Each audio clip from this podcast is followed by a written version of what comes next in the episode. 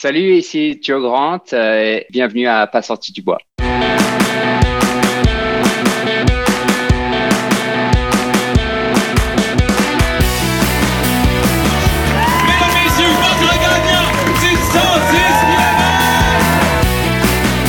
Si tu commences à te sentir bien en courant un ultramarathon, fais-toi en pas, ça va passer.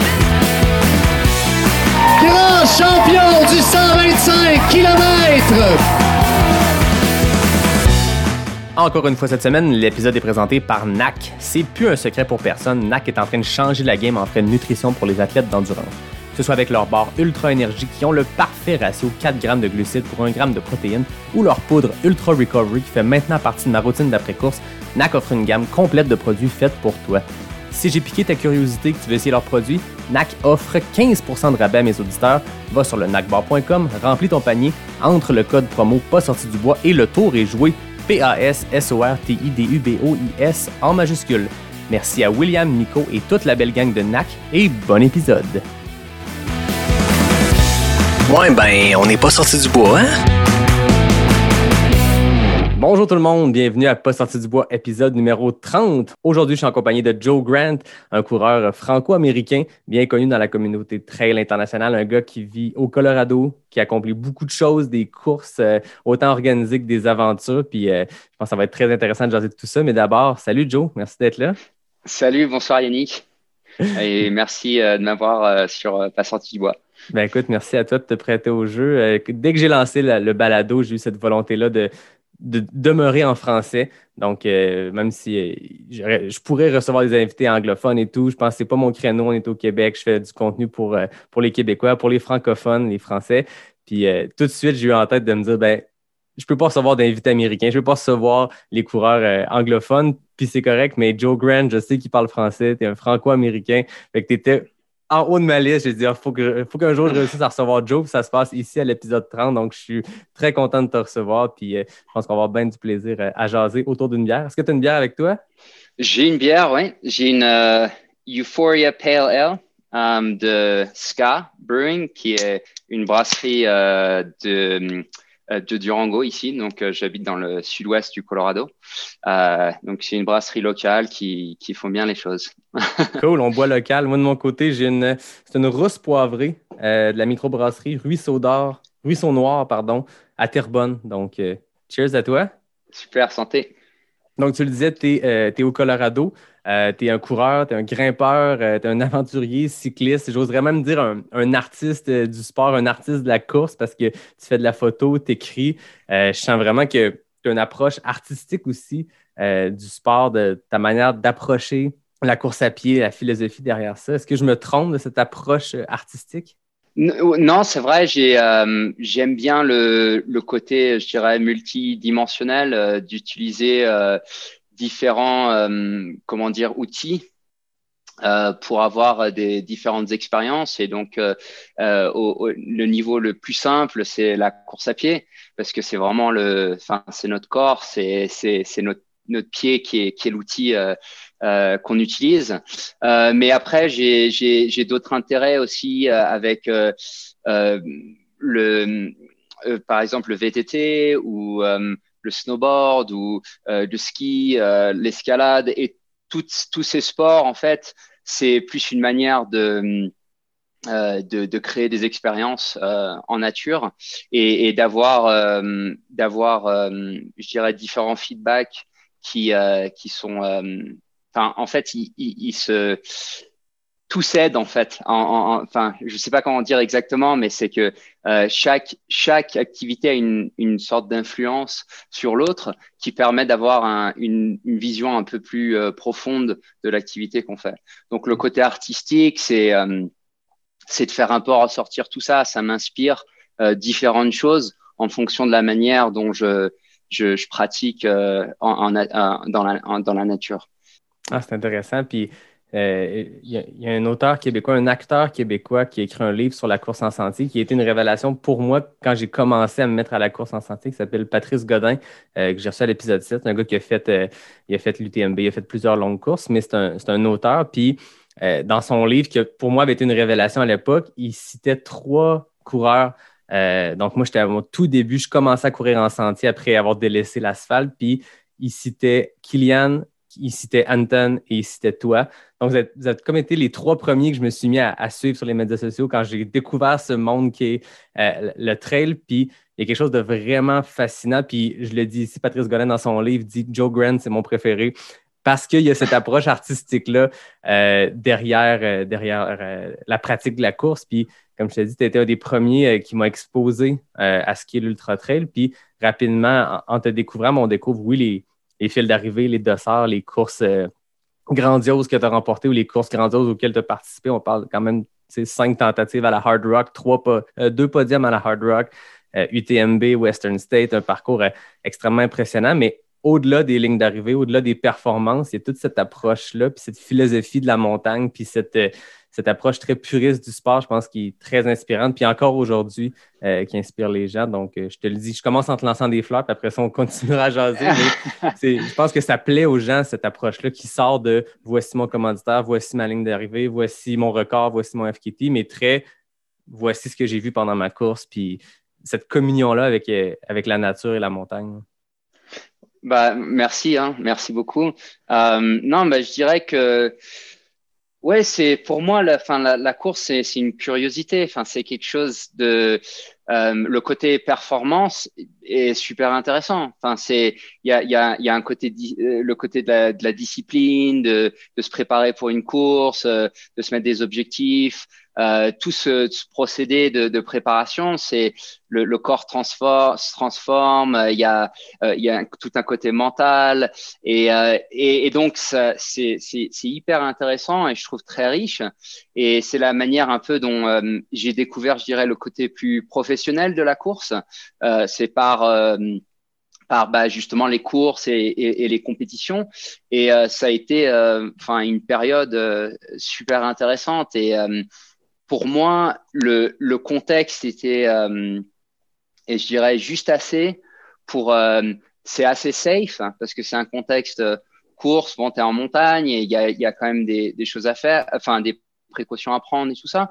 Mais euh, comparé à des aventures plus en solo où faut s'autogérer, euh, être en autosuffisance, tout ça, il y a toujours un, une, une sorte de pas de frein, mais l'expérience est un peu différente parce qu'on sait que bah il faut faut s'occuper de soi un peu euh, pour pas euh, pour pas si on si on se casse une cheville un truc comme ça bah c'est c'est à nous de nous sortir de la montagne enfin donc ça c'est euh, c'est une différente expérience et c'est enrichissant d'une du, d'une manière qui est, euh, qui est, euh, qui est super. Mais euh, la course, ça, le contexte est plus, est plus sécurisé et donc il y a plus ce côté physique et il y a le côté d'être dans un, dans, dans, un groupe, il y a l'énergie de groupe, il y a la communauté, il y a toute ce, ce côté-là qui est hyper intéressant aussi. Euh, donc je dirais que pour moi, j'ai toujours voulu euh, avoir des expériences euh, diverses et pas me limiter euh, dans d'un côté ou d'un autre. Donc c'est un peu pour ça que je dirais que j'aime bien ce ouais avoir de la de la, de la diversité d'expériences pour pouvoir euh, euh, bah, pas que la course devienne pas euh, une seule chose, que ce soit pas si linéaire, parce qu'il y a il y a souvent ce problème dans le surtout dans le côté compétition de d'être très calé sur bah je me lève, je fais mon entraînement, je mange bien, je dors bien, je vais à la course, je performe, je performe pas et et il y a un peu le c'est un peu le tunnel et il y a, y a quelque chose de de bien avec ça, hein, le, le, côté discipline qui est, qui est, qui est intéressant, euh, mais euh, ça peut euh, enlever en fait la possibilité d'avoir d'autres expériences. Et c'est ça que, enfin, pour moi, je suis pas venu à la course à pied pour faire euh, de la compétition. À la base, mon intérêt c'était un peu utilitaire, donc transport à pied, parce que c'était facile à quand je suis venu aux États-Unis pour la première fois euh, je, me suis rendu compte que si je faisais le tour des, des villes en courant, bah, que bah, ça allait plus vite et que je pouvais voir plus de choses.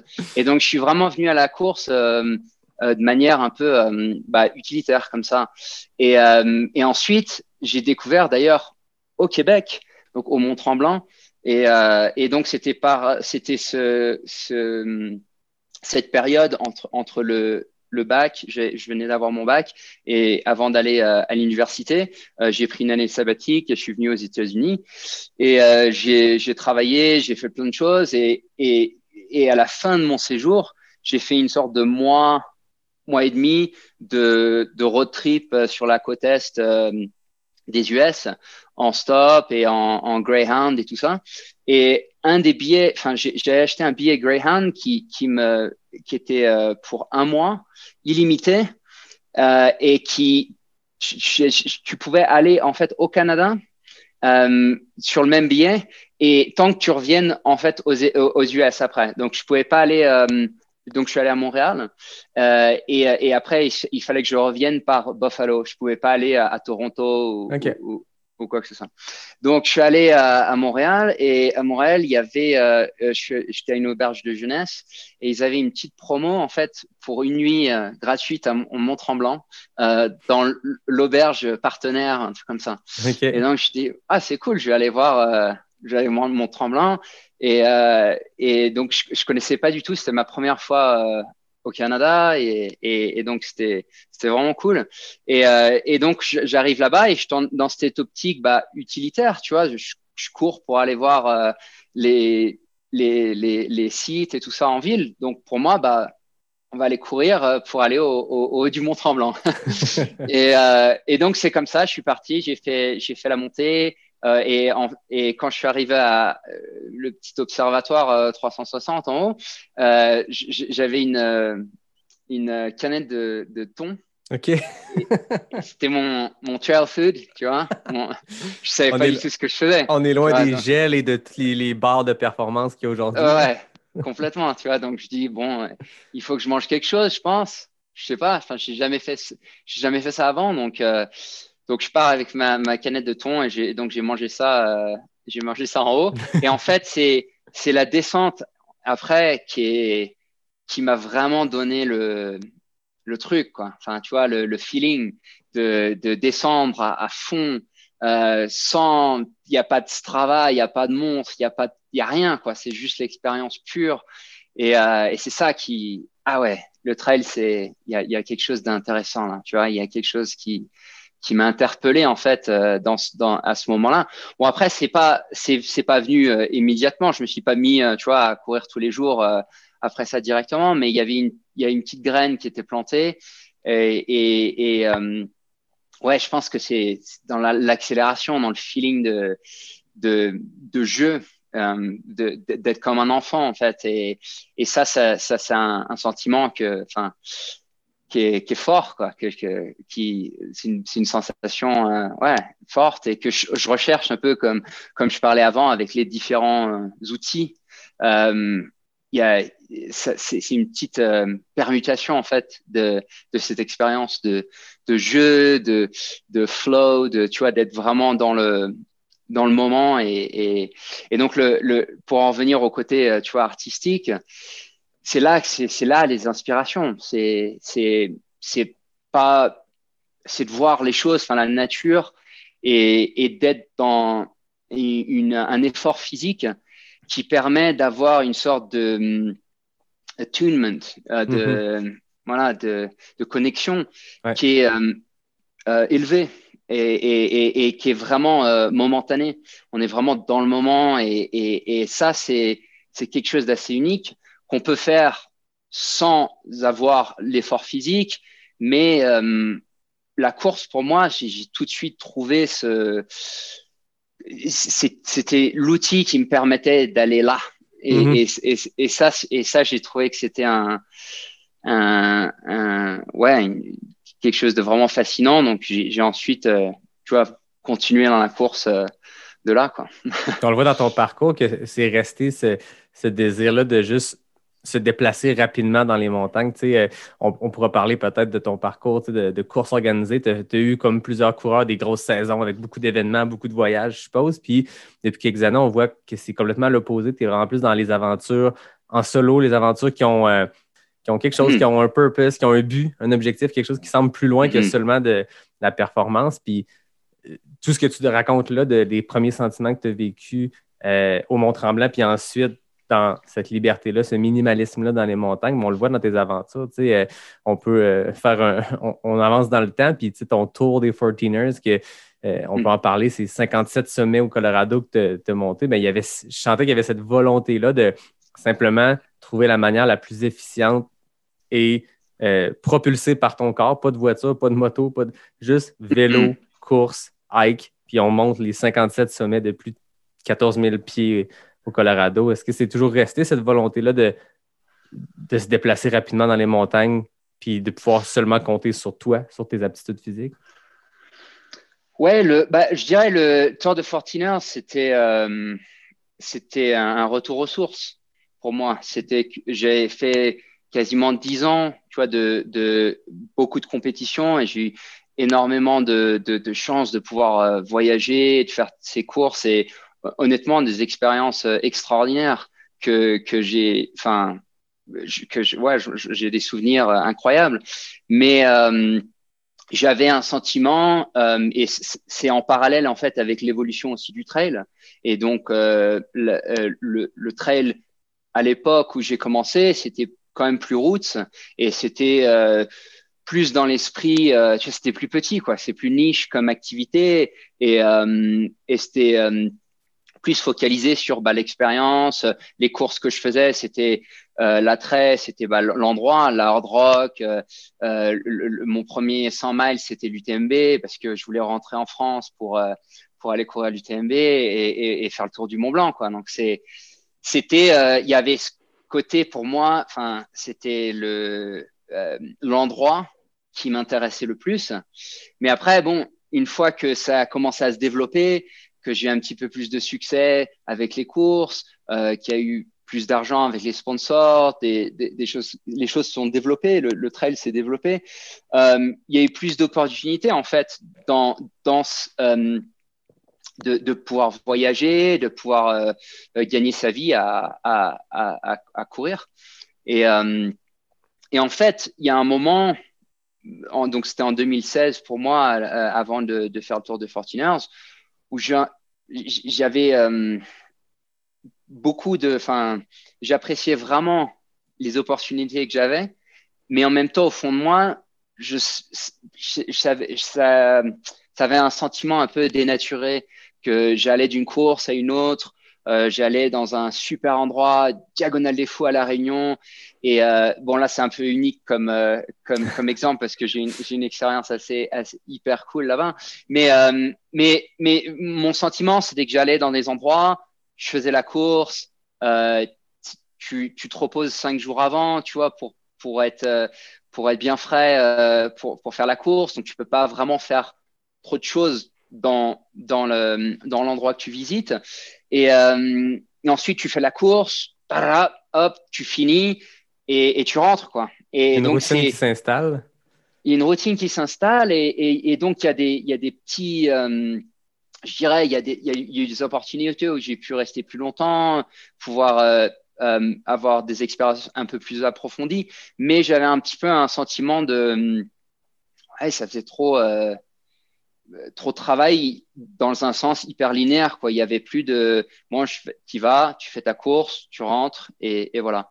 Et donc pour moi j'avais envie de euh, revenir euh, un peu aux sources et, et, et, trouver un projet qui était euh, bah, au Colorado euh, qui était de faire bah, le tour du Colorado euh, par ses sommets de, de 14 000 pieds et, et de faire ça en, en, vélo et en courant et en partant de, de, de chez moi et, et, et sur une grande boucle pour, euh, pour rentrer à la maison. Et, et donc, le, le côté, c'était vraiment, bah, j'ai pas besoin du contexte, si tu veux, commercial ou le contexte euh, établi, enfin, business euh, de la course euh, pour avoir, euh, enfin, j'ai envie d'autre chose. J'ai envie mm-hmm. de d'avoir ces sentiments que j'avais ou ces feelings que j'avais au, au Mont Tremblant, tu vois, et, et, et, et, et, il y a eu beaucoup de courses où ça s'est fait. Hein, où, par exemple, euh, quand je suis allé en Alaska faire euh, Iditarod, euh, bon, c'était cinq jours euh, en hiver avec le traîneau, tout ça. Enfin, c'est des expériences qui sont quand même euh, hyper riche pour moi et, j'ai beaucoup, beaucoup appris sur, euh, sur moi et sur, bah, sur l'endroit où j'étais parce que tu y passes quand même pas mal de temps et, et de, manière, euh, enfin, tu es en contact avec la nature. Donc, il y a, y a ce côté-là qui est assez unique. Mais il y a, y a, quand même un sentiment de, bah, j'avais envie d'un petit peu d'autre chose, de, de, de, regarder plus près de chez moi, de, de connaître un peu plus la, la montagne près de chez moi plutôt que bah, la montagne euh, à, à 5000 miles de là. Quoi, tu vois et, euh, et, donc, je suis parti sur ça, mais avec ce conditionnement aussi euh, bah, de compétition, parce que c'est ce que je fais. Donc, quand je, quand je parle à mes sponsors, c'est le langage enfin, qu'on utilise. Donc, de dire, bah, je vais établir ce projet, qui sera euh, dans un contexte de FKT. Il y a un gars qui l'a fait avant moi, qui a l'inspiration du truc, bon, blablabla. Donc, tu, tu vois, il y a une sorte de, euh, de c'est, construit euh, euh, de manière, euh, bah, enfin, c'était, euh, je suis parti en fait dans cette optique d'avoir une expérience libre, mais en même temps avec des contraintes bah, que j'ai appris avec l'habitude de la compète et de faire ça pendant euh, pendant dix ans et des attentes que, que peut-être mes sponsors avaient et tout ça. Donc tu vois, j'étais euh, d'y rattacher quelque chose qui va plaire à, à tes sponsors. Ouais, et puis et puis de mais en, mais en même temps, j'ai une j'ai une remise en question de, de ça parce que je, je, sais que je le fais pas pour ça, je le fais pas pour eux. Enfin, tu vois, et et euh, enfin il il, il me fallait un une sorte, pas d'excuse, mais tu vois, c'était un, un, contexte euh, de dire, bah, je vais aller faire ça et ça va être dans un contexte record, machin. Et puis, euh, quand je le ferai, eh ben, j'aurai l'expérience que j'aurai. Ouais. et, toi, tu sais que je suppose ouais. que si le, le, le record se présente pas parce que pour X raison, il y a un pépin, c'est une aventure qui t'a pris quoi, une trentaine de jours? c'est un long FKT. Je suppose que tu y allais pour l'expérience d'abord. Donc, si à un moment le record était plus en, en ta possession, euh, il n'était plus à ta portée, ben, tu aurais continué parce que tu vis l'aventure que, que, tu désires vivre. C'est ça. Oui, carrément. Et, et euh, mais en même temps, il y a une influence quand même, tu vois, au, départ. Euh, je pars et euh, il y, a, une montagne dans le sud du Colorado qui est privée, euh, Caldera, pas Caldera, qu'est-ce que je dis Culebra, Culebra Peak. qui est, dans le sud le sud-est du Colorado. Et c'est une montagne privée, donc il te faut un permis, une autorisation pour, pour pouvoir grimper. Et, et donc c'est à 400 miles de chez moi, donc 650 bornes. Et il y a huit sommets avant d'arriver à Culebra. Et, et, ces huit sommets, eh ben, ils sont, quand tu es en vélo, bah, vaut mieux les faire là que, que après, quoi. Tu vois, mhm. parce que c'est, c'est, je veux, je veux pas refaire euh, un bout de route en vélo pour, euh, voilà. Donc j'étais un, un, un, peu, du, tu vois, de faire ces huit sommets euh, de manière assez condensée, euh, parce que l'autorisation, je l'ai eu un peu dernière minute, et, et, et, donc voilà, donc j'avais, je crois, quatre jours, ouais, c'est ça, quatre jours pour arriver pour faire 650 bornes de vélo et 8 sommets. Et, et donc, je suis parti, euh, tu vois, dans, dans l'optique d'avoir une, une expérience euh, open, mais direct, il y a une contrainte euh, course qui fait que, bah, non, bah, il faut que je sois dans le sud euh, dans quatre jours, quoi. Et, et, donc, je pars à fond la caisse et forcément, bah, le corps, tout, enfin, ça, c'est, c'était dur, quoi. Et c'était, c'était vraiment, euh, j'ai pris très très cher sur cette première partie en fait euh, au niveau physique. Mais il y a une il y a un côté qui était intéressant aussi de, de, une fois que je me suis échauffé entre guillemets au bout de, tu vois, au bout de deux jours, euh, tu dors pas et tout, bah t'as un effet un peu inverse. Au lieu de d'avoir moins d'énergie, bah ton corps il s'adapte et il rebondit, il dit ok, c'est ce qu'on fait maintenant. On fait euh, 100 miles de vélo par jour et, et, et on fait des sommets. Ok. Et, et c'est assez intéressant de voir en fait que ben tout ce que j'avais fait avant au niveau euh, compète et toute cette, cette expérience en ultra, bah là, elle me servait de manière euh, hyper concrète pour moi. Tu vois, de dire que bah ok, j'ai cette contrainte qui est, enfin, elle, elle, est fixée par moi, hein, mais, mais, mais c'est quand même une contrainte. Mais j'ai les capacités euh, physiques euh, de pouvoir, euh, de pouvoir le faire, quoi. J'avais ce, ce, cet impératif, tu vois, de cette contrainte d'arriver dans le sud, et donc je suis parti avec. Euh, avec un état d'esprit euh, compétitif.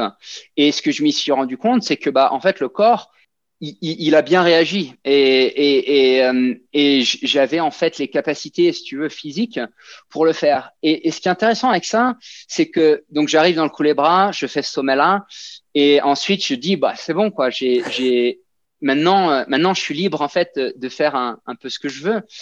Et euh, et ce qui est intéressant, c'est que j'étais tellement conditionné à, avoir cette, euh, ce, comment ce côté performance que c'est difficile en fait de, de, sortir en fait de cette perspective. Tu vois, parce que je, fais le couler bras et, et, là je dis bon bah maintenant je suis libre, mais en même temps j'ai euh, j'ai ce renforcement, si tu veux, de d'avoir les capacités de pour le faire. Tu vois, donc puisque bah, mon corps euh, performe, bah, j'ai une sorte de feedback qui me dit bah tiens c'est bien, continue. Et, et, et, en fait, tu vois, la, la, perspective, elle reste assez étroite en fait. Et, et donc j'ai eu, ça m'a pris du temps à, à, à, à, réussir à vraiment à, à je dirais à, à ouvrir un peu mon à esprit, décrocher, si tu veux. à décrocher Voilà. l'esprit compétition. à décrocher, je dirais, ouais, de, de l'attachement, tu vois, de l'attachement au, à, par exemple, j'avais, j'avais, donc j'en ai fait un petit film, et euh, donc euh, mon rapport avec la caméra, au début, j'avais, euh, je dirais, euh, les deux premières semaines, j'avais un côté plus, euh, ah, il faut que je dise quelque chose de bien, tu vois, il faut que, faut que je fasse ça bien, quoi, et, et, et que, que le- tu vois, pour que le film soit intéressant. Et, et à la moitié, pff, je m'en fous, quoi. Tu vois, j'ai juste envie de, de, de parler et, et de parler à la caméra et de dire ce que je pense. Et c'est une sorte d'amis, quoi, une sorte de, Mm. de relation qui se forme. Et en fait, j'ai, j'avais plus euh, le côté bah, euh, extérieur de, de, de, de et en fait là, je crois que la performance, il y a, y a quelque chose qui est très extérieur au final parce que c'est c'est quelque chose qu'on fait pas vraiment pour soi. En fait, on fait ça pour euh, pour les autres, enfin pour pour euh, et, et, et donc moi j'avais euh, j'avais euh, j'avais j'ai eu cette réalisation en fait que bah si j'avais envie de faire des choses pour moi, bah qu'est-ce qu'est-ce qui m'intéresse? Et et c'était pas c'était plus la performance, c'était plus de faire les sommets, c'était d'être là dans le moment, d'être vraiment le plus présent possible et d'avoir cette expérience qui est qui est qui est tellement plus riche en fait quand on commence à, à regarder autour de soi et à voir que ah, les sentiers, les rivières où elles vont, euh, voir les, les, les, les, les la, la variance de, de, de, météo, de tout ça. Enfin, il y a tout ce, ce, rythme de la nature que, en fait, le, la, compète et cet esprit m'enlevait en fait quasiment l'opportunité, si tu veux, d'avoir cette expérience plus vaste. Donc c'est ça qui, qui m'est venu, tu vois, la moitié du truc où j'étais tellement, si tu veux, faible au fond du trou physiquement, que là, je suis, je suis explosé physiquement, il pleuvait tous les jours, et donc et ça m'a usé, usé, usé. Et en fait, je suis arrivé au fond, quoi. Et, euh, et, et, quand tu arrives au fond, bah, tu as une vulnérabilité qui est euh, honnête enfin, avec moi-même, quoi, où j'ai plus besoin de me cacher, je, je peux vraiment me confronter, si tu veux, à ma personne sans avoir de façade. Et c'est ça que bah où tu te rends compte que bah le les chiffres, machin et tout ça, oui, ça peut avoir une importance, mais euh, pour moi, c'était pas ce qui définissait la raison pour laquelle euh, j'étais là. Et, euh, et, donc ça m'a permis d'avoir une sorte de, de je dirais, de, de, de nouvelle énergie, de d'énergie ouais renouvelée. De, je, suis ressorti de là avec à la, à, la, fin de, de strip bon, j'ai eu quand même un petit coup de dépression pendant, euh, pendant quasi six mois. Euh, je pense ah ouais. que c'était le retour, ouais, le retour, tu vois, de, d'un état, je dirais, euh, un peu d'extase, tu vois, de simplicité, euh, où tu lèves, tu manges, tu, tu, tu vas en haut d'un sommet, tu es en pleine nature, enfin, tu es animal, quoi. Ouais. Et, et, et, et c'est, c'est, c'est des, des sentiments, enfin, des feelings primaires qui, qui est vraiment, euh, je sais pas, c'est, que tu reviens à la base, je pense, dans des aventures comme ça. Tu reviens complètement à, à la base de la vie de nos ancêtres qui est de tu te lèves. Tu sais, je veux dire, euh, je me rappelle à un moment donné, j'étais dans un parc et je voyais des écureuils. Une histoire bête, tu sais. Mais l'écureuil, tu te rends compte qu'il passe sa journée à chercher de la nourriture. Il est au Mhm. besoin primaire, puis je trouvais ça donc drôle que son seul but dans la vie, c'est de se nourrir.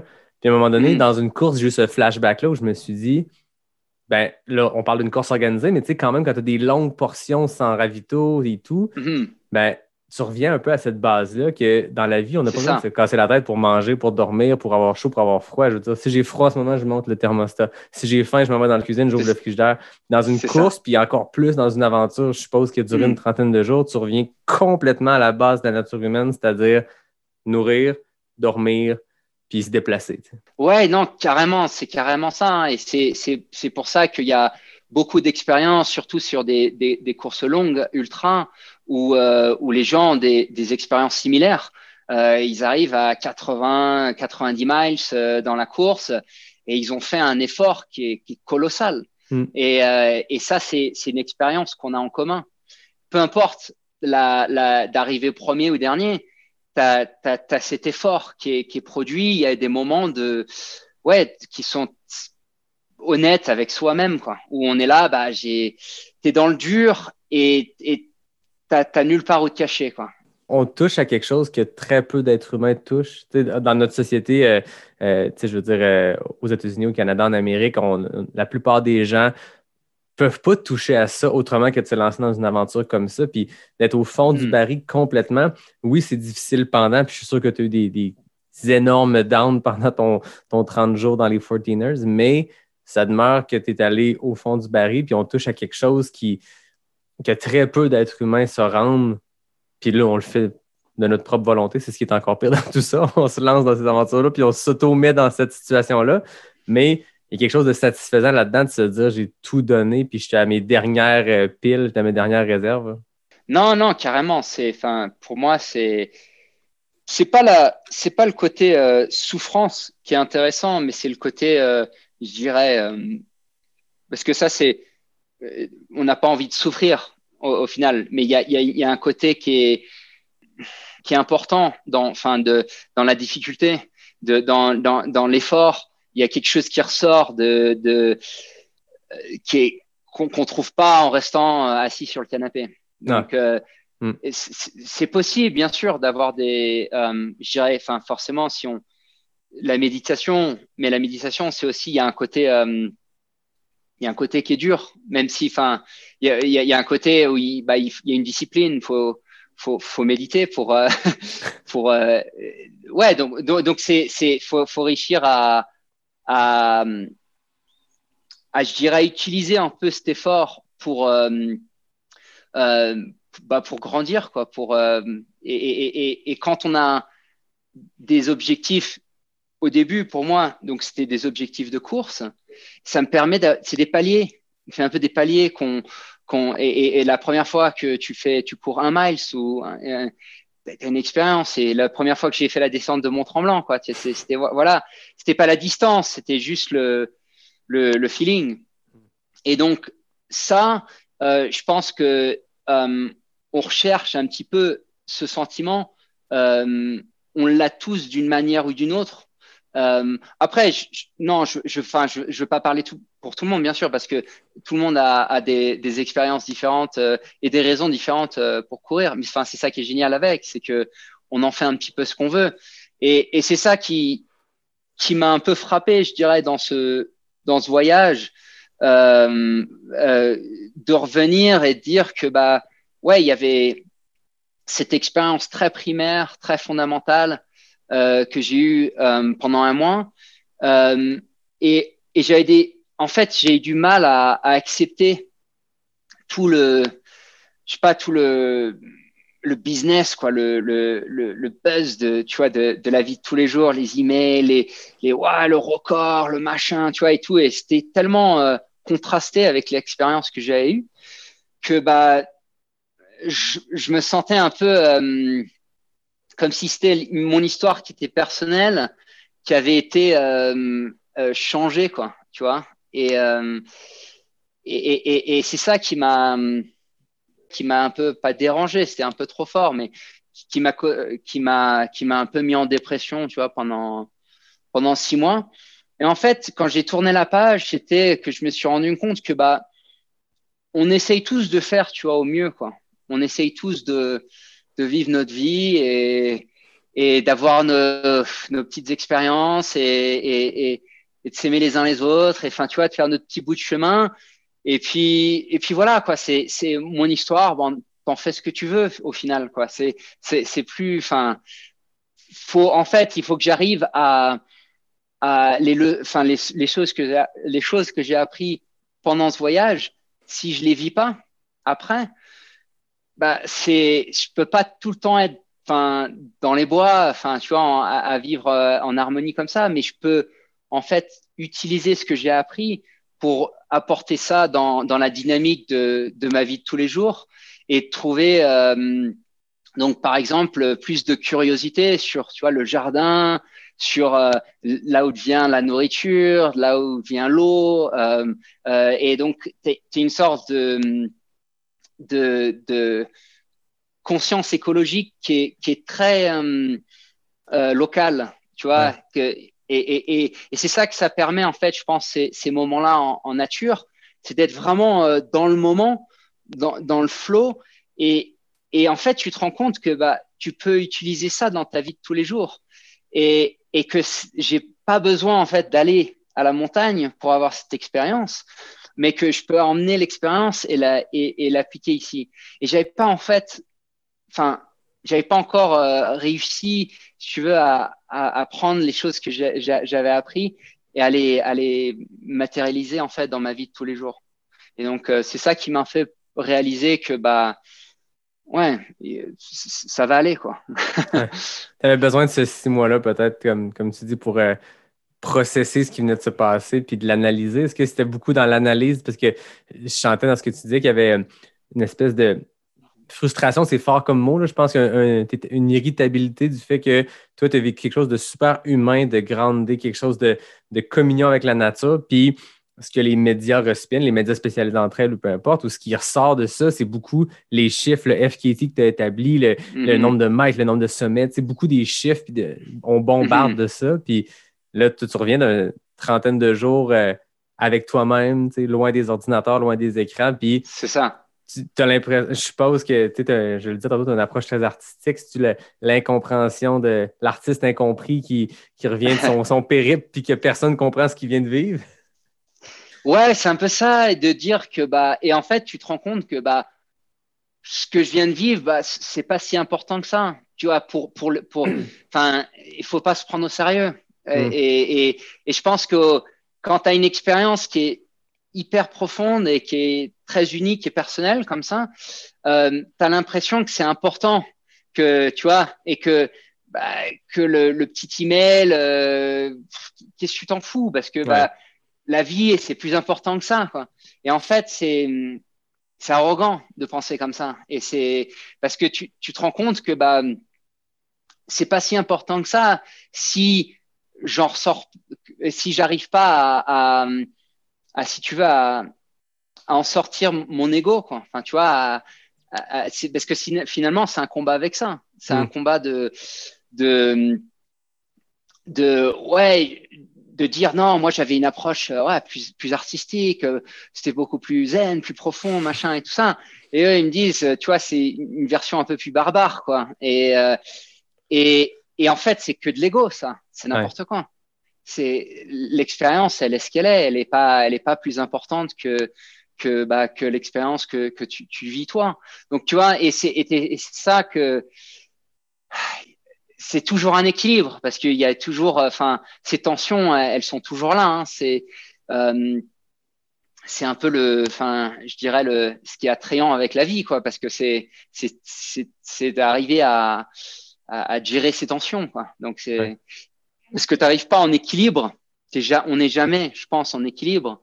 Mais ce qui est intéressant, c'est d'essayer de, bah, de, la, la, tension entre cette énergie, euh, de l'ego, de, de, de, de, de, la peur, de, de tout ça. De, et, et, et de l'autre côté, tu as la joie, tu as, as, as, toutes ces expériences euh, d'extase euh, en nature et, d'arriver à, je dirais, à, avoir un équilibre entre ça et de comprendre euh, les différents euh, les différents sentiments aussi, les différents. Euh, que je pense que ce qui m'a ce qui a changé un petit peu après les, les Fortineurs, c'est que je dirais que je cherchais uniquement quasiment du plaisir, tu vois, dans la course.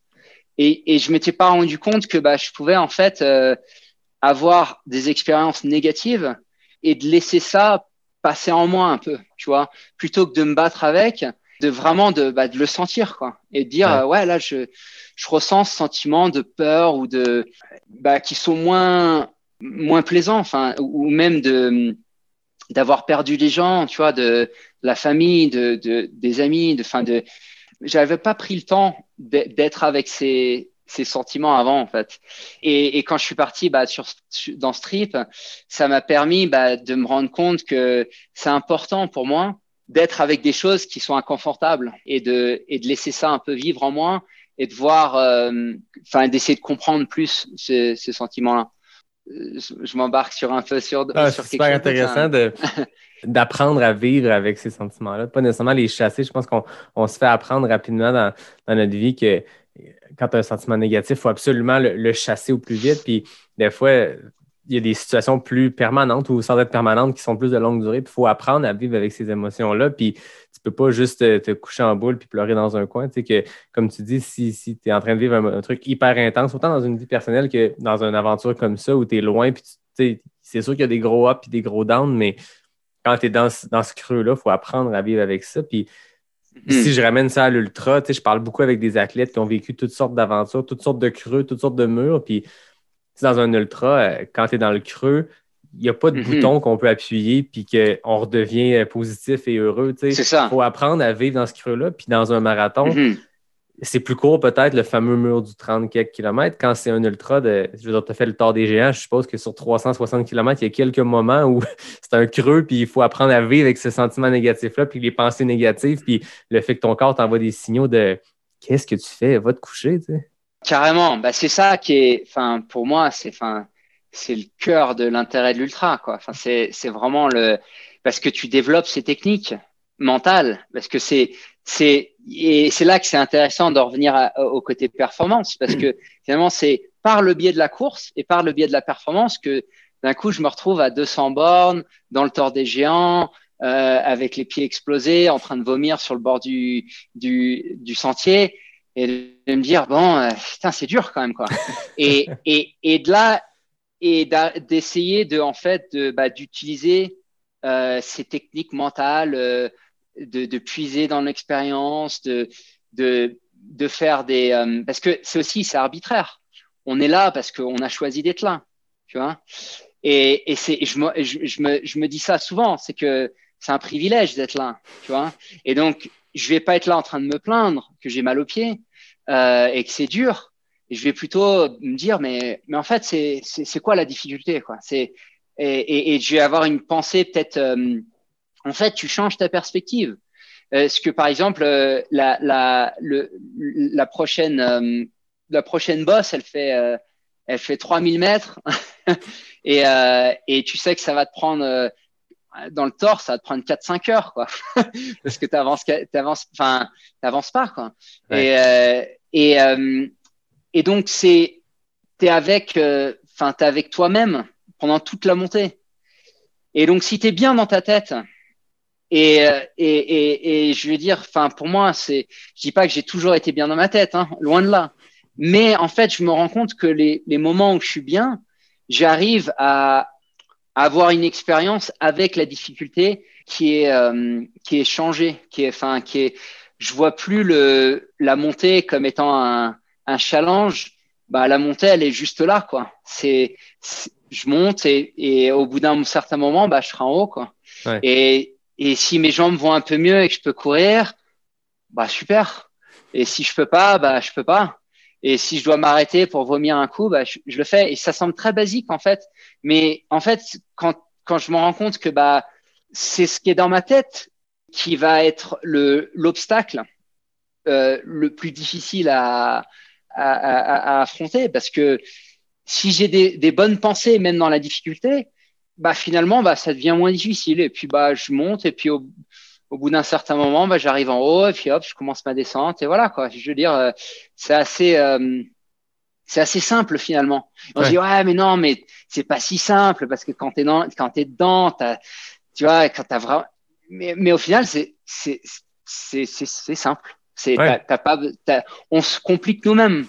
on se le complique nous-mêmes. Et donc, donc, c'est une sorte de, c'est ça qui est intéressant pour moi, c'est cette bataille en fait avec, euh, avec soi-même ouais, d'être, d'être, euh, d'être de plus en plus attentif à de la manière dans laquelle on réagit, même si on n'arrive pas à le contrôler.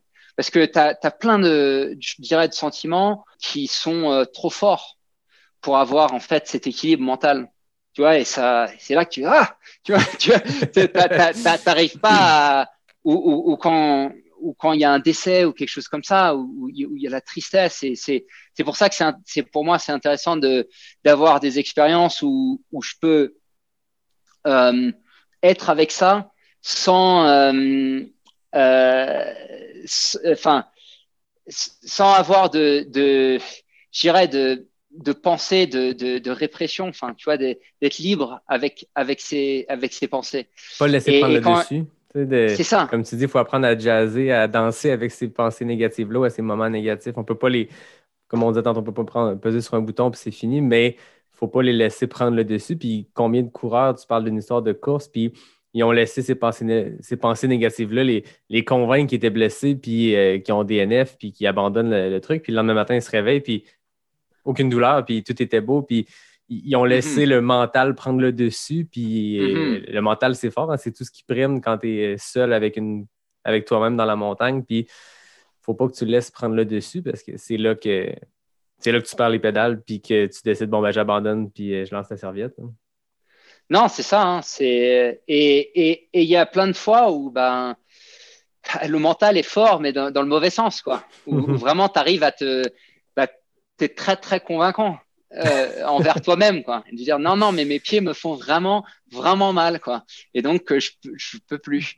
Et il y a d'autres euh, il y a d'autres fois où où où il y a il y aura peut-être j'aurais peut-être pu avoir plus de raisons, tu vois, de de d'être un petit peu, euh, par exemple, j'ai fait le tort avec, euh, euh, j'ai abandonné le tort, euh, euh, c'était quoi? C'était en 2017 peut-être, euh, parce que j'avais une bronchite et, j'ai commencé la course en fait avec la bronchite et euh, mais vraiment, mais mais vraiment vraiment pas bien quoi. Et euh, et j'étais, bah, je suis là, je suis venu jusqu'en Italie pour faire ça. J'ai chopé cette bronchite dans l'avion, je sais pas. Et donc je commence la course malade et bah ça s'est empiré, ça s'est empiré, ça s'est empiré. Et puis bah au final, je me suis quand même posé des questions après, tu vois, de me dire mais pourquoi est-ce que pourquoi est-ce que j'ai même enfin commencé cette course quoi? Enfin c'est c'est con, tu vois? J'ai j'ai j'ai j'ai enfin j'ai pas je pense que c'est pas quelque chose qui m'a qui m'a apporté beaucoup, si tu veux, de le, le côté physique. Bah, c'était plus euh, un détriment, mais Ouais. euh, au niveau mental, je dirais que la leçon, c'était me dire si tu te sens pas bien, c'est malade, commence pas quoi. Ça pas. là. Ça, c'est- ouais, c'est si c'est en dessous en fait de la de la gorge, Ouais. enfin c'est c'est pas la peine quoi. C'est Il n'y a aucune chance Et- qu'après et- 100 kilos, le corps fasse Hey, soudainement, j'ai euh, j'ai réglé cette bronchite-là, puis ça, ça va bien. Il- les chances sont très, très minces que ça arrive. ouais, ouais. Ah ouais, c'est intéressant, toute cette euh, approche mentale-là. Puis je pense que les, les meilleurs feedbacks que je reçois quand, quand j'ai des épisodes, quand j'ai des invités qu'on parle de mindset et tout, c'est justement sur cette portion-là. Parce que la portion physique, c'est dur pour un, un athlète euh, mid-pack, par exemple, ou quelqu'un qui, qui complète une course serrée dans, dans les cut-offs, de, de partager une expérience quand on entend un athlète élite raconter une course qui s'est passée à merveille et tout. Par contre, quand on Mhm. tombe dans du concret de force mentale, de, de trouver des outils pour désamorcer les pensées négatives, c'est là que Mhm. n'importe qui, puis peu importe le sport, on parle, là, on parle de course à pied parce que c'est Mhm. c'est le, le créneau de mon podcast, mais ça demeure que c'est n'importe quel sport, point. Quand tu es capable de, de, jouer dans cette game mentale-là, puis d'apprendre à désamorcer des choses, je pense que c'est la clé de bien des succès, peu importe ce qui est le succès pour n'importe quel athlète. Ouais, carrément. Et puis ça, ce qui est, ce qui est super aussi, c'est que ça a une influence physique. Parce que si tu es plus fort au mental, je dirais qu'il y a, il y a, il y a une, tu as, un effort de, de, se comprendre mieux et d'analyser les choses. Donc, tu écoutes plus ton corps, peut-être. Tu vois, il y a, il y a, il y a, il y a, je pense qu'il n'y a pas que euh, euh, des bénéfices qui sont euh, qui sont mentales, mentaux, mais mais aussi physiques, parce que mm, au niveau de l'entraînement, de tout ça, c'est tout cet esprit, tu vois, no pain, no gain. Euh, c'est hyper euh, étroit comme manière de penser. Ça marche pour pour les les les, les athlètes qui sont euh, qui sont très doués, qui ont des, des sur les 100 athlètes qui, qui vont qui vont faire ça, en as deux trois qui vont qui vont y arriver mais pour être vraiment dans le long terme, tu vois, sur, euh, sur une pratique, que ce soit professionnelle ou, ou, ou, ou amateur, hein, c'est la même chose. C'est si tu si as des aspirations à faire ça dans le long terme, tellement de bénéfices à de, de se pencher sur le côté mental parce que ça va informer ce qu'on va faire au niveau physique et ça, ça va permettre d'être euh, ok, je vais, je vais me régler plus sur euh, un challenge qui est que, enfin, qui est pas forcément safe, mais qui est, euh, qui est un palier qui est juste bien pour moi.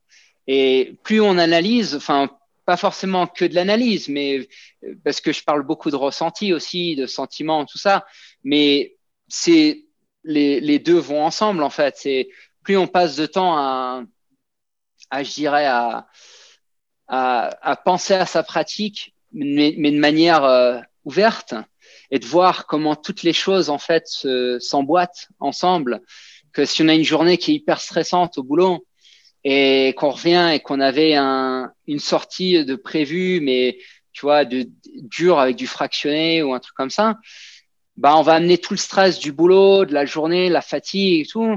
On va aller faire le fractionné et puis en fait, il y a, on, on, renforce en fait encore plus de stress. Donc il y a moins de, de, de d'apport physique parce que on se fatigue plus. Après, ça va, ça va peut-être euh, engendrer des, des, blessures. Enfin, tu vois. Donc il y a tout cet effet. En fait, plus on, on arrive à, à, se dire, ok, j'ai si j'ai moins de stress au travail ou si j'ai du stress au travail, je le prends en considération dans mon entraînement. Euh, euh, ça, ça, ça c'est un côté mental qu'on qu'en fait qu'on applique ensuite à, sa pratique physique. Donc ça, c'est ce que je trouve intéressant dans l'approche, tu vois, de de l'entraînement ou, de, de l'approche de tous les jours où, tu vois le, côté mental va, va influer sur, euh, sur notre, euh, notre pratique physique. Oui, exactement. C'est relié l'un sur l'autre, c'est certain. Puis même des fois, ça a l'effet contraire aussi quand tu as une journée plus stressante ou que tu vis des moments plus difficiles. La course va avoir un aspect quasiment euh, euh apaisante à ça parce que tu fais ce que tu aimes, tu, tu sors, il y a des endorphines qui sont générées. Il y a ce moment-là, si tu fais de la course dans la vie, c'est que tu aimes ça courir, tu aimes le, le, fait de, de, te pousser, puis de partir longtemps, puis de sentir ces émotions-là, sentir les jambes qui forcent et tout. Mais des fois, ça a cet effet aussi de, de venir euh, apaiser les émotions ou mettre dans un meilleur mood. Moi, je le sais que quand je, je suis face à un conflit, que ce soit pour le, le travail ou tu sais, pas un conflit, mais juste un, un défi puis quelque chose que je réussis pas à me faire une tête sur le sujet, ben pas plus tard qu'aujourd'hui, c'est exactement ça qui est arrivé. Je travaillais, puis j'aime ça aller courir le midi, puis tu sais, tu essaies de trouver la bonne manière d'aborder un problème ou de trouver une solution, puis tu es mm-hmm. comme dans le néant parce que tu es devant ton ordi dans une salle fermée, tu n'es pas au grand air.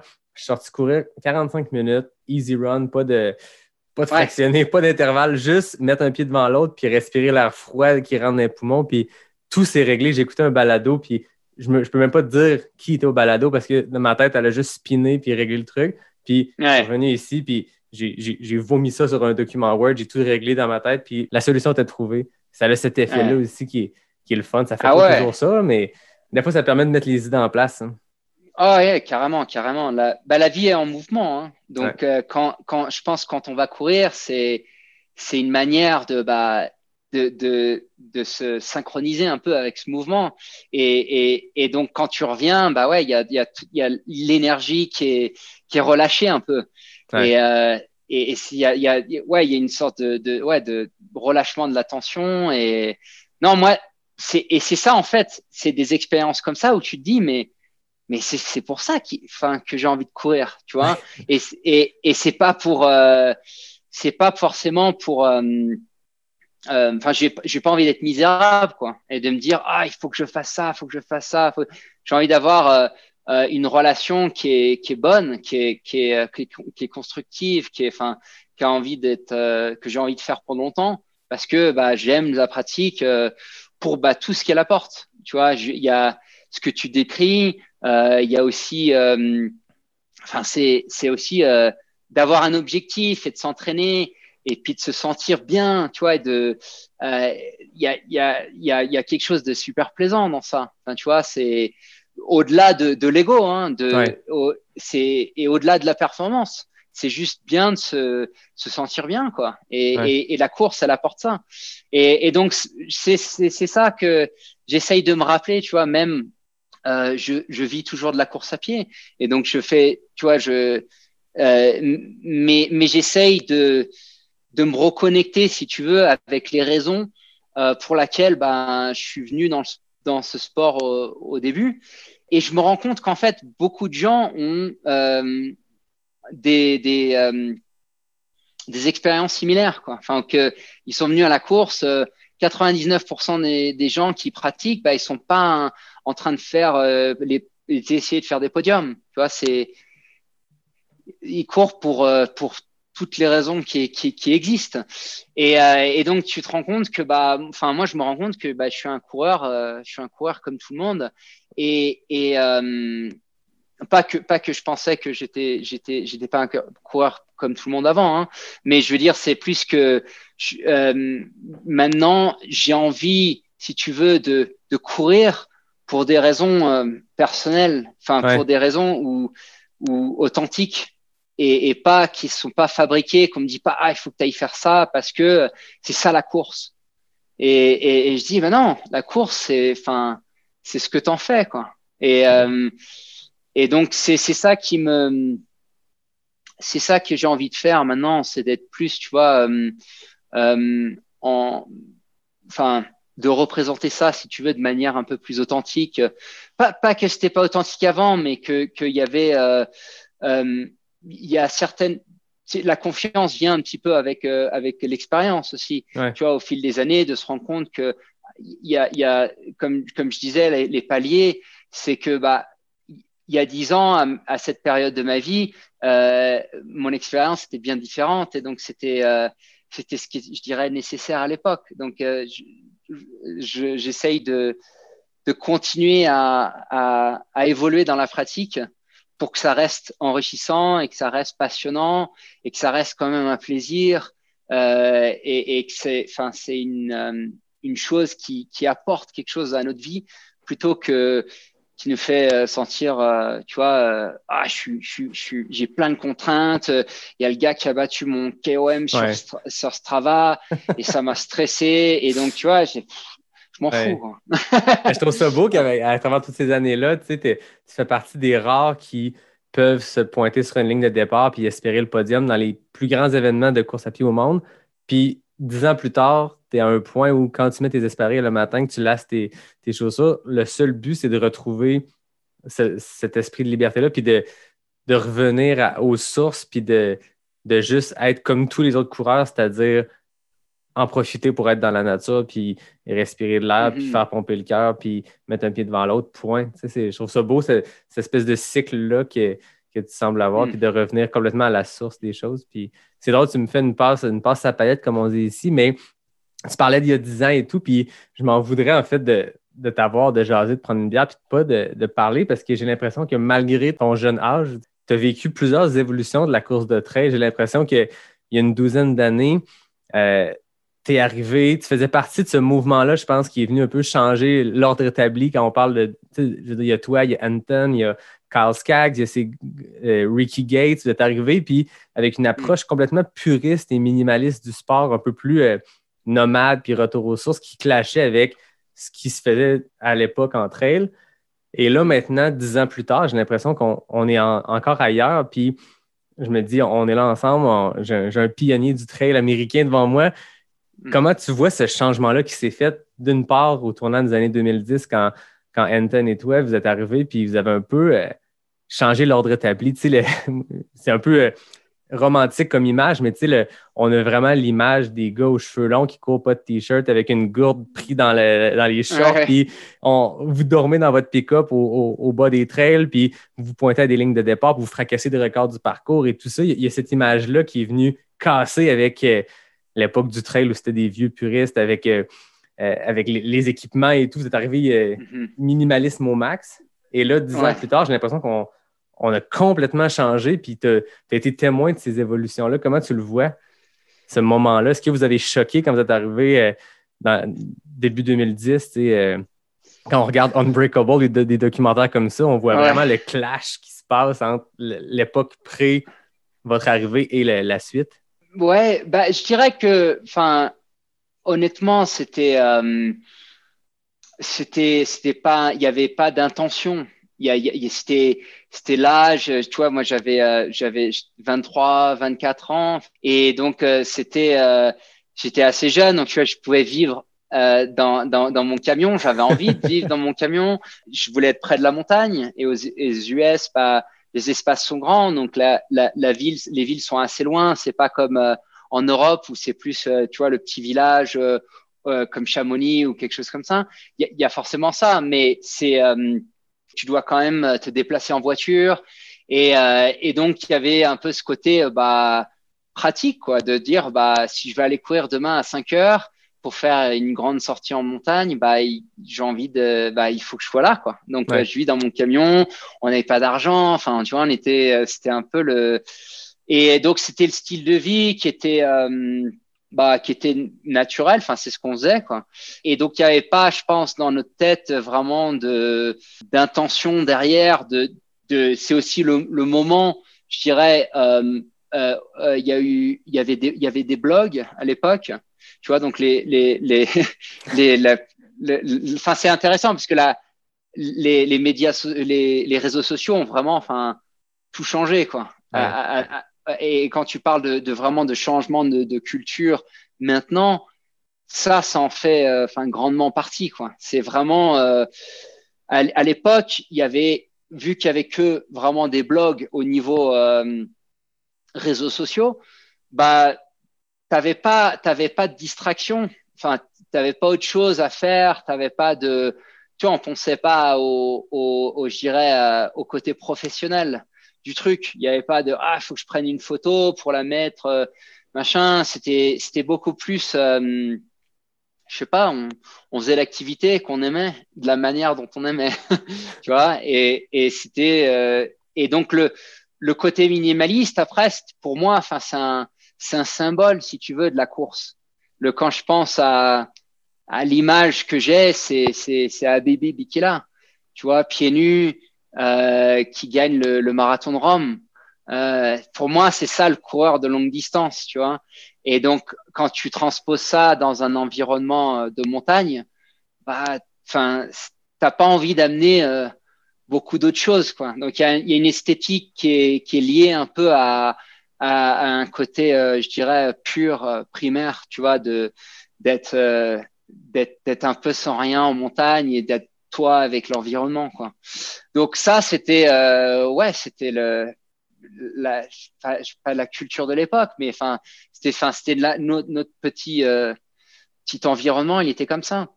Et euh, et donc il y avait en parallèle de ça la, la professionnalisation euh, de, du trail avec euh, tu vois un peu le changement de garde avec Marco Olmo ouais. tu vois, qui avait qui gagne l'UTMB et l'année d'après à, à, à, c'était il avait quel âge? 58 ans je crois ouais, un, un truc comme ça. documentaire c'est drôle que tu en parles il n'y a pas longtemps qui disait à quel point le changement puis on parlait plus du trail européen mais que c'est vraiment là qu'il y a eu la passation entre la vieille garde et la nouvelle garde c'est Marco Olmo qui gagne l'UTMB deux ans consécutifs à 57 et 58 ans puis tu tu vois le bonhomme c'est je veux dire, c'est un grand gaillard, il y a tout l'équipement et tout, la, casquette avec le protège-cou pour la chaleur. Puis l'année suivante, Kylian qui, qui remporte à deux années consécutives dans des temps complètement ridicules en termes de vitesse. Ouais. Encore là, une approche plutôt minimaliste du sport, tu sais, de Avec rien. avoir ouais, la grosse veste puis les bouteilles, tu sais. À l'époque, l'UTMB, tu pouvais quasiment le faire euh, avec pas d'équipement. Puis il y avait vraiment ce changement Faut- de garde-là qui est arrivé au même moment du changement de garde peut-être américain. hein? Ouais, ouais, carrément. Et bah, je dirais, Olmo, il était quand même, il, il avait le petit sac, il était assez minimaliste. Il, avait- il a, un, il a un bon style, Marco. Euh, dans, je, je, trouvais, je trouvais qu'il avait un bon style euh, avec euh, avec sa petite gourde euh, et il avait le, le- la toute petite ficelle, tu sais, euh, pour, pour l'attacher et tout ça.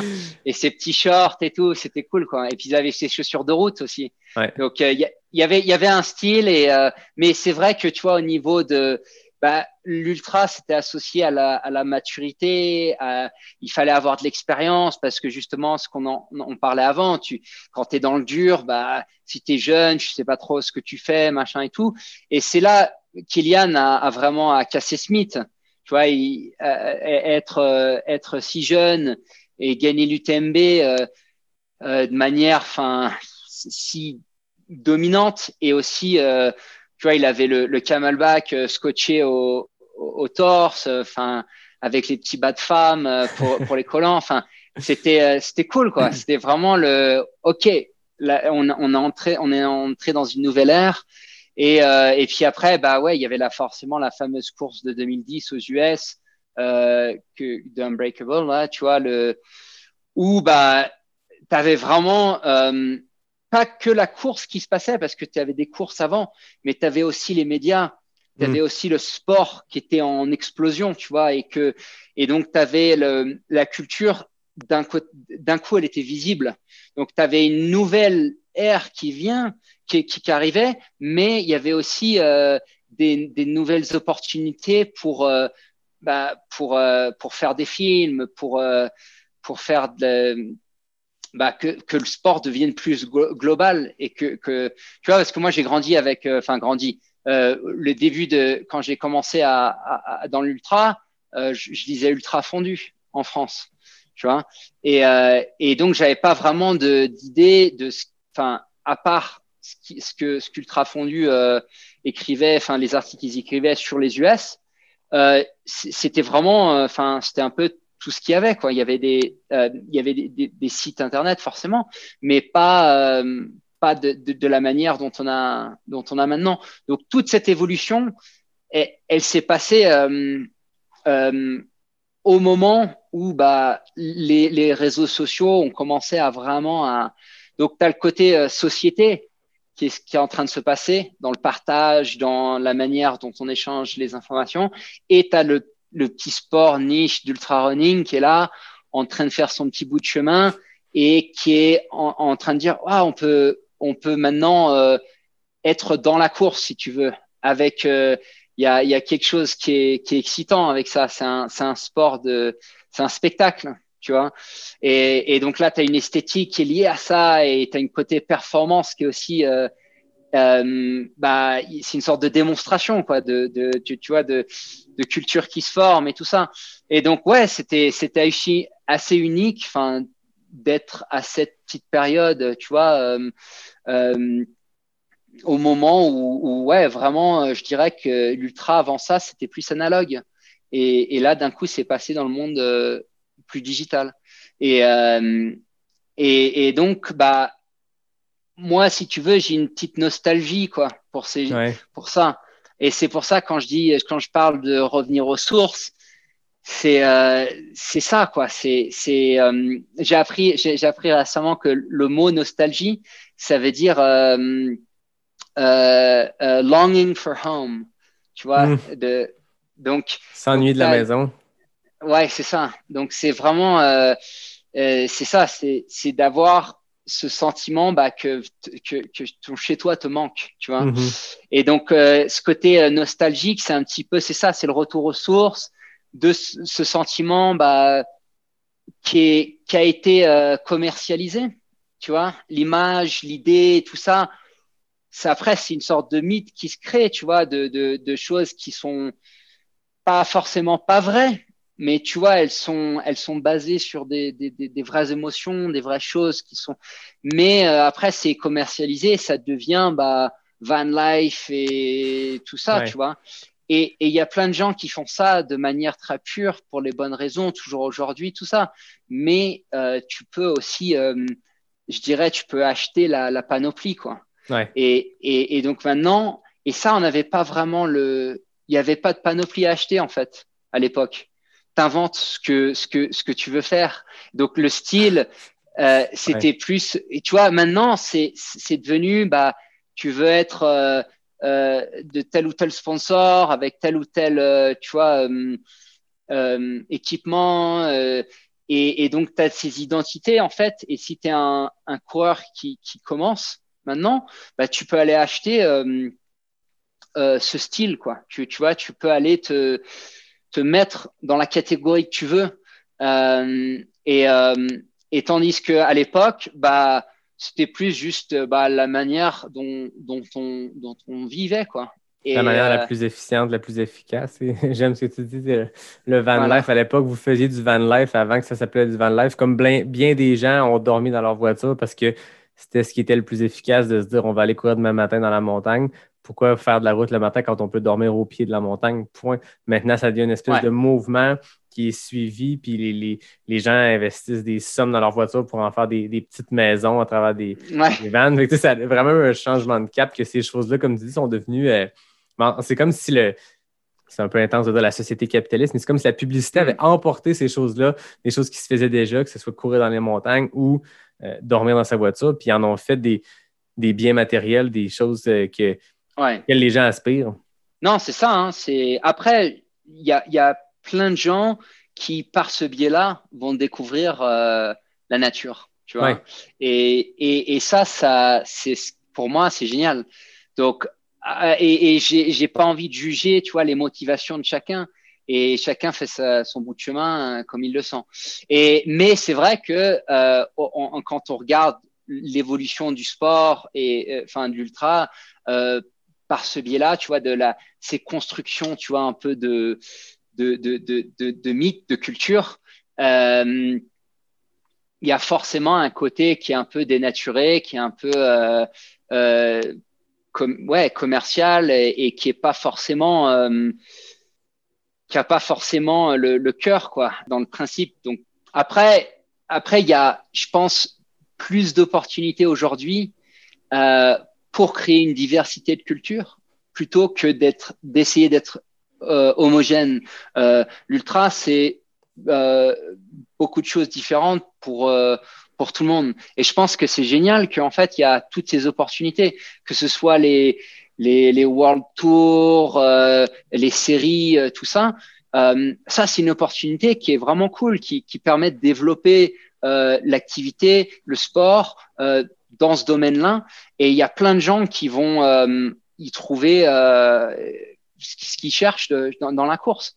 Après, euh, c'est pas, ça n'a pas besoin d'être que ça.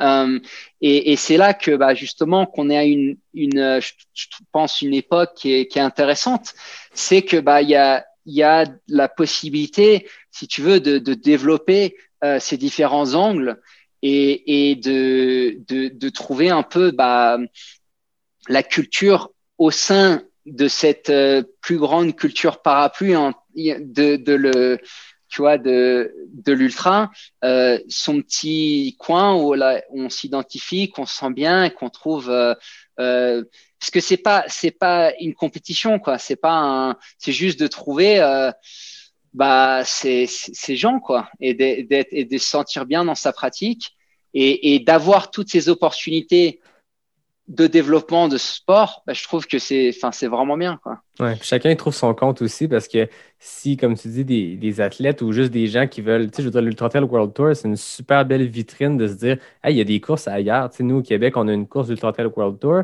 Tu te mets à t'intéresser, ah, c'est quoi? Tu, tu, regardes des vidéos, tu te rends compte, hey, il y a telle course à l'île de Madère, il y a telle course, puis ça mm -hmm. peut amener à autre chose. Tu sais, il y a l'UTMB en France, mais l'autre fois, j'entendais un balado, je me rappelle pas euh, de qui, je pense que c'était François Den qui racontait, il y a 3000 courses de trail en France aujourd'hui. Wow. L'UTMB peut être une porte d'entrée pour quelqu'un de se rendre compte, hey, il y a une culture de trail en France, regardons ouais. ce que c'est. Après ça, tu peux faire la loterie pendant 10 ans sans être pigé. Tu peux aussi t'inscrire à des courses plus petites ou plus, euh, plus modestes, mais qui ont tout cet esprit trail, mm. puis qui se passe dans exactement le même terrain de jeu. Puis c'est pareil aux US. J'étais allé faire une course euh, au Nevada euh, l'an passé. Puis je veux dire, la directrice de course trace la ligne en peinture dans les cailloux avant de partir. Puis j'ai terminé quatrième, pas parce que je suis élite, parce qu'on était 12 en course. Il y a cet esprit trail qui est vraiment cool aussi. Fait que je pense que chacun y trouve son compte, mais même moi, je trouve ça beau de voir. Puis plus je regarde le sport, plus je découvre le sport, plus j'ai un attachement sans y être jamais allé pour la hard rock. quelque chose de spécial qui semble se, mm-hmm. passer à, à, Silverton, Colorado parce qu'il semble avoir préservé ce petit esprit trail. Parle-moi un peu de la hard rock. Tu es allé cinq fois comme mhm. coureur, puis combien de fois comme pacer, crew et tout ça, bénévole? Ouais, ça fait euh, la rock, euh, ça fait depuis 2011 que j'y vais euh, bah, tous les ans. Donc ça fait euh, ouais dix ans que et, et j'étais en fait j'ai fait un programme d'échange à, à, à Fort Lewis qui est l'université ici à Durango quand j'étais, moi, je suis allé à l'université à La Rochelle, et donc j'avais fait le programme d'échange euh, ici. Donc, j'étais allé dans les San Juan Mountains euh, à Silverton euh, quand j'avais 20 ans, tu vois, avant même d'être dans la course. Donc, mm. la, hard rock, elle est, elle, elle remonte jusque là. Pour moi, un peu l'expérience, je dirais, de l'endroit. Et c'est vraiment, c'est vraiment un endroit spécial. Et la raison, je pense, enfin, au niveau du, du comment du paysage, c'est que c'est des volcans. Donc euh, en fait, c'est les les c'est les anciennes euh, c'est des anciens cratères très très vieux de 28 millions d'années qui sont tout euh, maintenant tu peux pas reconnaître en fait, tu vois d'un point de vue satellite, mais si tu regardes un peu tu vois toujours les coulées de lave, tu vois toute cette formation en fait de chaînes des, des San Juan Mountains. Euh, et donc avec les volcans, bah, tu as, aussi euh, tu as beaucoup de, végétation, c'est assez euh, humide en été avec euh, beaucoup de pluie, des, orages. Donc il y a tout un, côté assez dramatique. Tu vois, tous les paysages sont très euh, très escarpés, très marqués. Enfin, c'est vraiment un, côté wilderness qui est qui est assez unique. Et, et pour moi, la première fois que je suis venu là, c'était wow, Enfin, ça m'a, ça m'a vraiment. Euh, quand je suis venu à Durango pour pour l'échange universitaire, euh, j'étais là, mais dans dans dans dans mes rêves, euh, ce serait de vivre ici, quoi. Tu vois, de, de, vraiment le l'endroit rêvé. Et je pensais jamais en fait que j'allais revenir, tu vois, à cet endroit. Mais euh, et donc donc si tu veux, quand quand j'ai voulu faire la hard rock, euh, donc la première fois que été pris, parce que à l'époque la loterie était un petit, elle était un peu moins, elle était moins compliquée et il y avait beaucoup beaucoup moins de monde euh, qui euh, qui mettait leur nom. Et euh, donc moi j'ai eu beaucoup de chance parce que j'ai fait la, la Big Horn 100 dans le Wyoming l'été d'avant en 2010 et c'était ma course qualificative pour la hard rock. Et j'ai été pris donc la première fois avec tu vois un billet quoi. et donc pour te dire que les temps ont quand même bien changé. Maintenant, c'est euh, c'est beaucoup beaucoup plus difficile. Après, il y avait c'était quand même dur, hein, mais euh, j'ai eu beaucoup j'ai eu un gros coup de chance euh, sur euh, sur le premier tirage. Et et ouais, donc moi c'était enfin il y avait deux choses qui qui qui qui étaient vraiment la, la, la raison pour laquelle je voulais faire la, la hard rock. La première, c'était l'endroit et la course et enfin tout ce qui était le, le mythe, tu vois, de, de cette course. Et l'autre, c'était c'était Kyle Skaggs. Tu vois, c'était sa, sa performance euh, dans un style bah, que, que, que, que, que j'appréciais, tu vois, avec euh, le short, le bidon, et c'est parti, quoi. Et, euh, et, et, et c'était d'une classe phénoménale et vraiment une course que, enfin, qui m'a marqué dans, dans, dans son esthétique, quoi. Enfin, c'était, c'était vraiment, c'était vraiment cool. Donc moi, j'étais quand je suis parti à l'Hard Rock pour la première fois, c'était bah, le bidon hein, et, et, le short et tu vas quoi. Et avec le, un kawaii euh, dans la poche, euh, euh, des gels et, euh, et puis euh, voilà quoi. Et donc c'était mais mais c'était aussi c'était aussi assez dur parce que c'était mon c'était mon troisième 100 miles et j'étais pas vraiment préparé à l'altitude et euh, j'ai aussi pas eu le temps de vraiment de faire de recos sur le parcours, donc je suis un peu perdu sur deux trois endroits. Et euh, donc j'étais, j'ai pris plus de temps, donc ça m'a plus fatigué. Donc j'ai eu, après j'ai eu du petit souci d'estomac. Enfin, tu vois, il y avait, il y avait toutes ces petites choses qui sont enchaînées. Et c'était une bonne, super première expérience. D'ailleurs que j'ai fait avec euh, les 30 derniers, euh, 30 derniers miles avec Dylan Bowman, euh, qui, euh, qui était, lui, il avait fait un seul 100 miles avant ça. Et donc on était, on venait juste de se rencontrer quelques jours avant. Donc, tu vois, c'était ça, des petites, euh, euh, le sport qui rapproche. Et il m'avait envoyé un mail, il m'a dit, ah, j'ai vu que tu étais pris à la hard rock, euh, tu as besoin d'un pacer. J'ai fait, ouais, j'ai besoin d'un pacer. Il me fait, bon, bah, j'habite à Aspen, si tu veux me, si tu veux venir, euh, quand tu viens de, de, Boulder, en chemin, tu, passes me prendre et puis on, descend dans les, dans les San ensemble. Et donc, c'est ça, c'était cool, c'était assez, euh, euh, une, super première expérience, mais au niveau de la course, au niveau physique, c'était hyper dur. et, donc, j'ai fini, je sais plus en quel temps, et je crois que j'étais 5 ou 6e, un truc comme ça.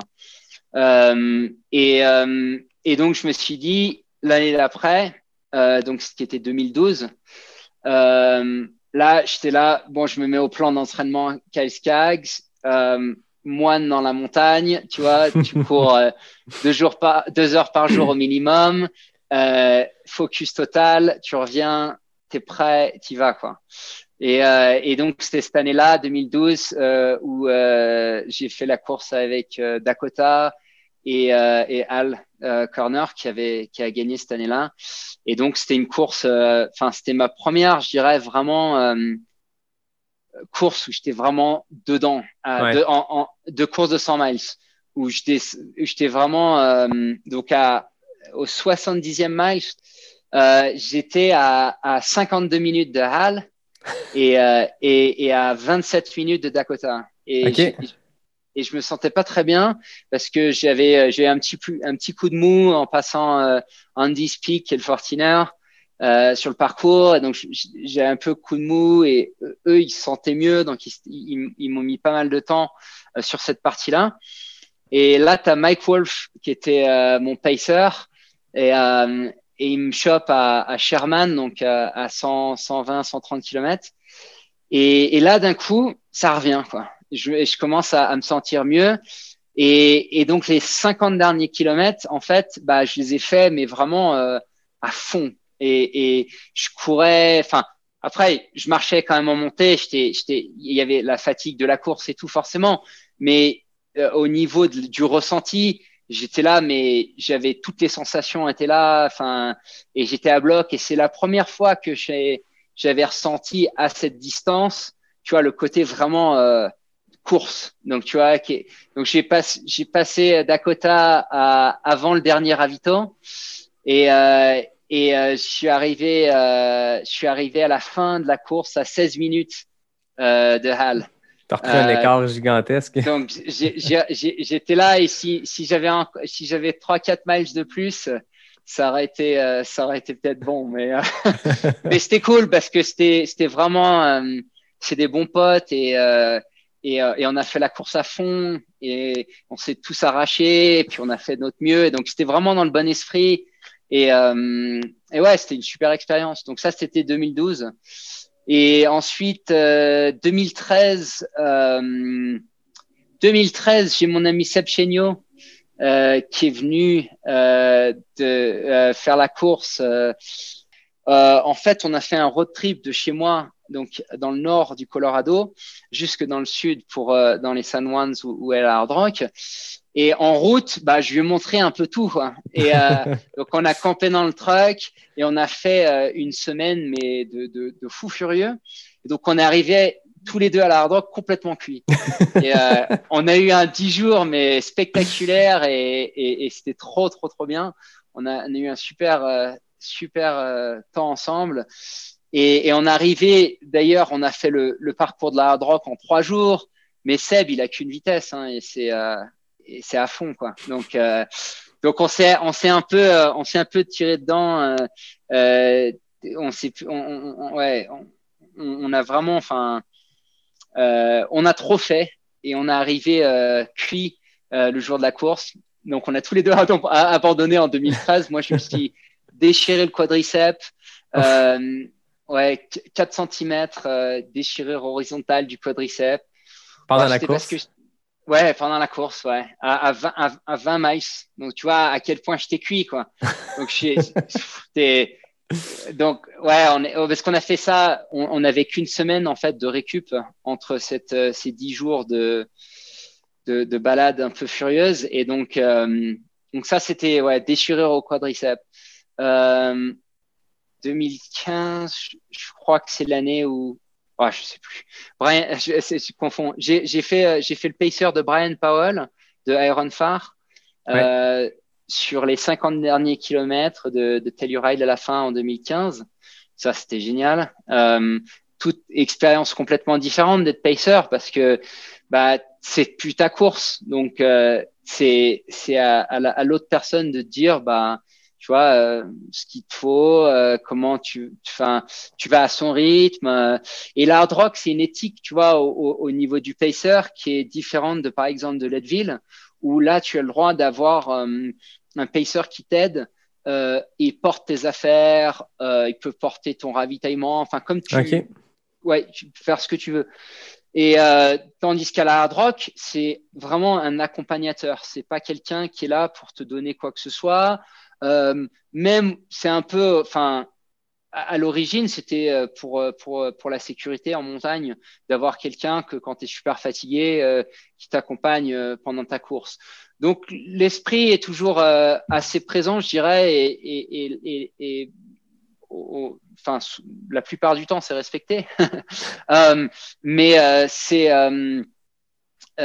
c'est c'est une expérience qui est, qui, est, qui, est, enrichissante aussi, qui est différente parce que tu vis un peu le, toi t'es frais, moi, je, je, je, je, le, je le récupère à 2 heures du matin à Telluride et il pleut. Et, mais moi, je suis frais, je suis bien, tu vois, j'ai rien fait. Et là, je pars et lui, bah, tu vois, tu rentres un peu dans son univers à un moment qui est assez, euh, enfin, 120, 130 kilomètres de course. C'est euh, souvent des moments qui c'est pas toujours difficile. Parfois, c'est là où tu, tu te sens bien, mais mais si le, enfin, c'est le dernier tiers qui te reste, euh, c'est là où que ça se passe ou ça se passe pas, hein, souvent. C'est typiquement euh, le deuxième tiers. Moi, je le sais que dans, sur des courses, peu importe la distance, tu y vas en, en fraction. Puis je trouve que le, le deux, quand tu termines le deux tiers, c'est le plus démoralisant parce que tu as fait énorme. Tu sais, es, cassé parce que tu viens de faire, par exemple, sur un 100 mètres, tu as au-dessus de 100 km de fait. Mais il en reste ouais. encore vraiment beaucoup devant toi. C'est ça.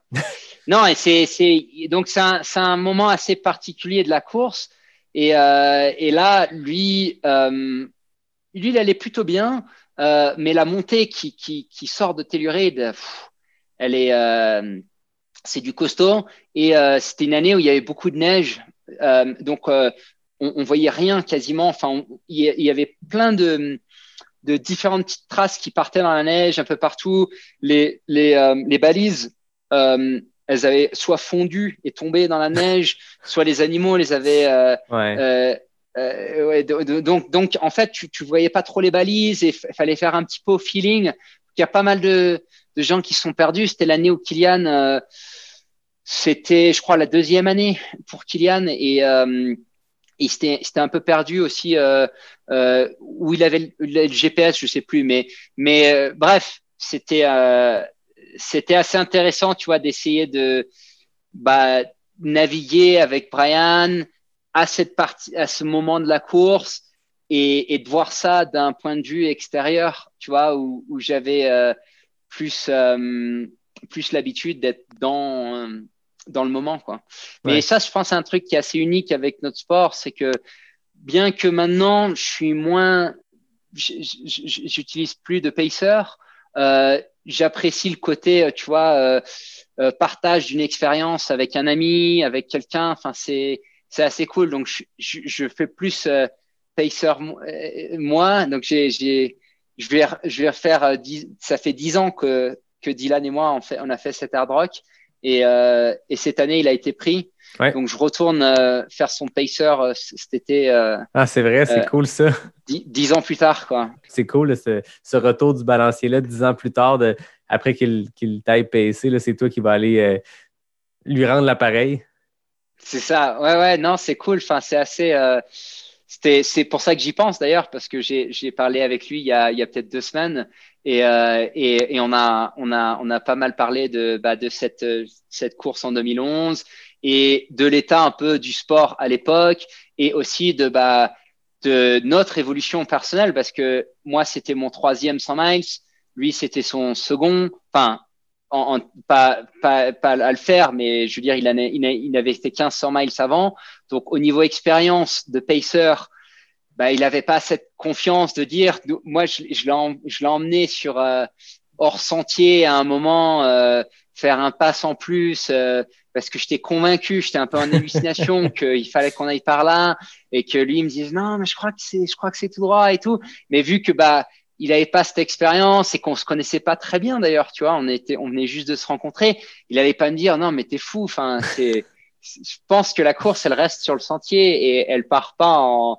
Donc c'était, enfin, on a des petites anecdotes comme ça qui sont assez marrantes et euh, donc ça va être cool dix ans plus tard de, de, de, de retourner la faveur et puis de, de voir parce que je pense que lui, euh, il peut bien tourner. Hein. C'est un c'est un bon, c'est un bon le Dylan, hein. et il va, il va se concentrer dessus, et donc ça, ça va être cool d'être, euh, d'être un peu dans le mix. On espère que ça va avoir lieu cette année, parce que là, Hard Rock, ça fait deux ans que c'est annulé, une première année à cause de la neige, deuxième année à cause de la COVID, mais euh, je ne sais pas qui mm. pour cette année, mais je sais que l'année passée, quand il parlait de l'édition avec, euh, avec Dylan, avec François, avec Xavier Thévenard aussi, qui était supposé venir prendre sa revanche, je pense que ça va être une grosse édition, mais je pense de plus en plus, la Hard Rock, vraiment, c'est très compétitif. Je veux dire, tu le fais contre, mm. contre Kylian. Kylian a gagné quatre ans en ligne, puis euh, je il y a une année, j'ai une photo, je faisais quelques recherches avant qu'on se parle, puis je checkais, puis il y a une photo iconique où tu as Kylian qui c'était, quoi? Il s'était disloqué une épaule en tombant. il a son bras pris dans sa veste, puis vous courez ensemble parce que à ce moment-là, je pense que tu, tu, lui tenais tête. Là.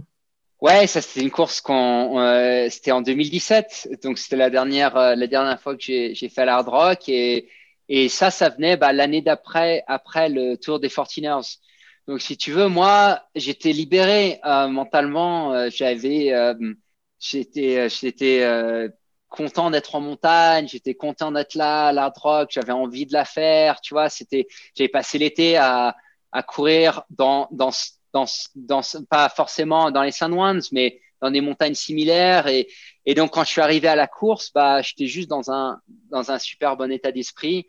Et, euh, et donc, bah, ça, souvent, ça se traduit par bah, une performance qui est, qui est, euh, t'arrives à plus, à, un peu plus à maximiser euh, ton, ton, ta, ta, ta performance et, et, je, me suis pas posé de questions et j'ai couru. Euh...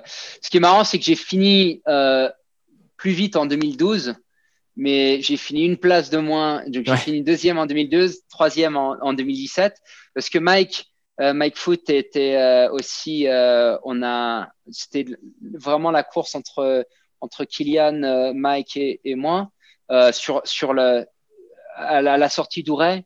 donc c'est la photo que, que avec avec Kylian avec le, le, bras dans le dans le sac et et moi et, moi je lui ai dit hein, je lui ai dit en bas parce que je suis parti avant lui du ravito puis il m'a rattrapé je lui dit vas-y hein, si tu veux courir euh, moi, je, moi je, me fixe, tu vois, je suis à mon rythme, je suis bien.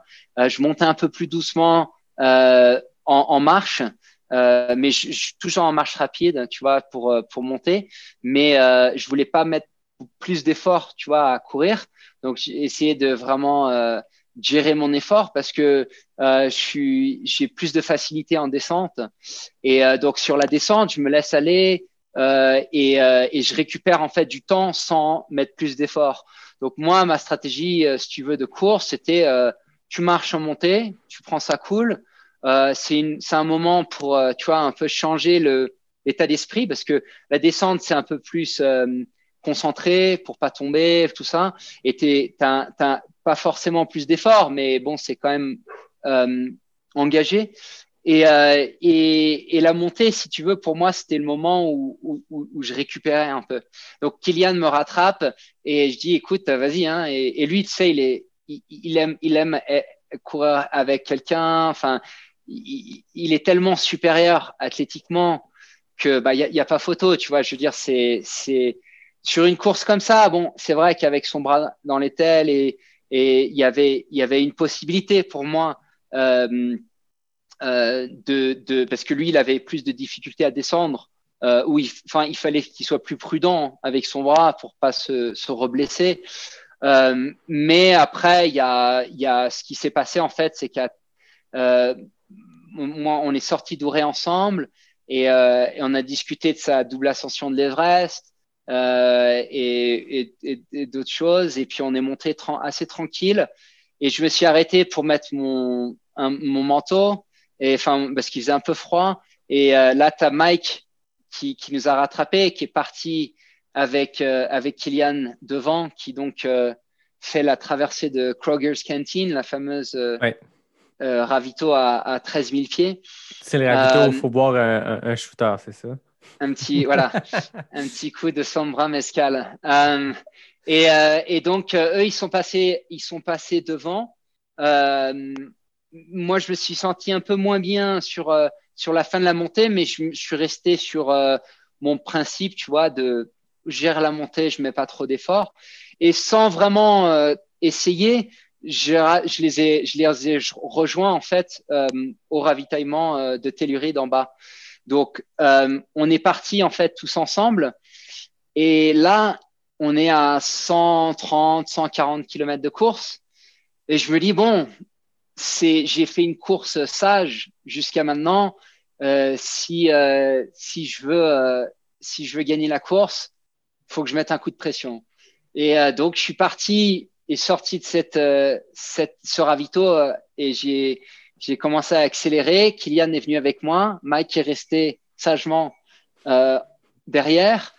Et aux deux tiers de la montée, ah, j'ai eu un coup de moins bien et ah je ouais. me suis rendu et je me suis rendu compte qu'en fait que c'était trop tôt. J'ai j'ai j'ai au moment j'ai pas de regrets si tu veux, mais j'avais géré ma course et mon énergie de manière super constante jusque-là. Et ce qui, en fait m'avait euh, euh, permis, si tu veux, de mettre dans cette position, d'arriver assez frais, entre guillemets, tu vois, à ce moment de la course, sans avoir vraiment eu de coup de mou du tout. Je me suis senti euh, bien euh, quasiment tout le long. Et là, j'accélère un petit peu, tu vois, c'était pas... Euh, je, suis sûr que si tu avais un, un, GPS, un truc comme ça, c'était pas vraiment euh, distinct, tu vois, l'accélération. Mais pour moi, je l'ai ressenti, c'était, tu vois, une ou deux minutes de, de moins à la, en haut de la montée, hein, une différence comme ça. Mais ça se joue pas à, grand chose, tu vois, sur, euh, et, et, forcément, bah, à, ce moment-là de la course, bah, j'étais assez sur cette, euh, il fallait pas que je passe la bascule au niveau de l'effort et c'est ce que j'ai fait. Ah, je l'ai mis dans le rouge un petit peu, donc j'ai dû euh, j'ai dû un peu euh, euh, relâcher. Mike est repassé devant. Ah non, si si, Mike est repassé devant et en fait a pris la tête de la course. Et, ah et donc je, je, suis arrivé dans la descente à, à Chapman, donc à 80 en même temps que Kylian et euh, pas en même temps que lui, mais on était dans le ravitaillement, ravitaillement ensemble. Et lui, il est parti, mais comme ça, du ravitaillement, il a, il a mis un coup d'accélération à la sortie du, du ravitaillement. Et moi, j'ai vraiment, euh, en fait, j'ai ressenti le coup de fatigue de l'effort euh, précédent. Je l'ai ressenti, bah, je, je, me suis dit pas, pas, j'ai pas abandonné, si tu veux, dans ma tête l'idée de, de, les, de, les, de les poursuivre, mais je me suis rendu compte que bah c'était, euh, j'avais plus trop, euh, j'avais plus l'énergie pour le faire quoi. C'était trop tôt pour sortir de ta zone de confort. C'est ça. Et, euh, et, donc bah après, je suis arrivé au, au, au dernier enfin l'avant dernier ravitaillement. Kylian avait un, un quart d'heure, Mike avait sept minutes. Et, euh, et je me suis dit, bon, c'est, c'est, j'étais pas résolu. Enfin, je me suis dit, le gars qui est en quatrième est à deux heures derrière ou un truc comme ça. Donc, j'ai, j'ai pu, euh, et je le savais, tu vois, tu, tu le sens dans les jambes. J'étais là, ah, j'ai, je l'ai cramé un peu trop tôt, quoi. Donc, euh, Donc après, c'était c'était les, les, la dernière montée, la dernière descente est assez dure parce que là, j'ai commencé à ressentir un peu toutes les douleurs parce que ouais, j'étais j'étais plus dans le tempo quoi. Donc euh, donc j'ai accusé le coup sur la fin et mais bon, super course quand même, tu vois, une super expérience. Moi, j'ai j'ai j'ai vraiment euh, et puis tu vois, chapeau parce que Mike il il court, euh, il est discret comme coureur et mais il est très intelligent dans la manière dont il exécute ses courses. Il court tout à, un rythme euh, très régulier. C'est un peu un, un, un, comme un Antoine Guillon, tu vois, où, où il a une très bonne exécution. Et, euh, et moi, j'avais jusque-là, j'avais réussi à bien gérer. Je me suis laissé un peu emporter et puis ça, ça m'a coûté. Donc c'est euh, et puis bon, bah Kylian, c'est Kylian, même avec le bras, avec le bras dans le sac. ça fait partie de la légende.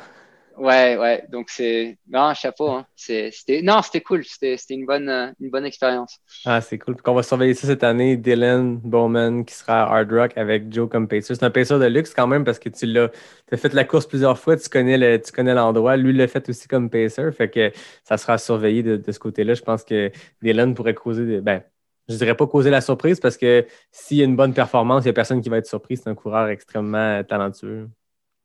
Mais il y a du, ouais, il y a du costaud en face, hein, quand même. Hein. Et, euh, le grand François, là. Le grand François et Xavier. Et euh, il y a aussi euh, Jeff Browning. Et donc, il y a, y, a, y a, quand même du costaud. Et, et côté féminin aussi.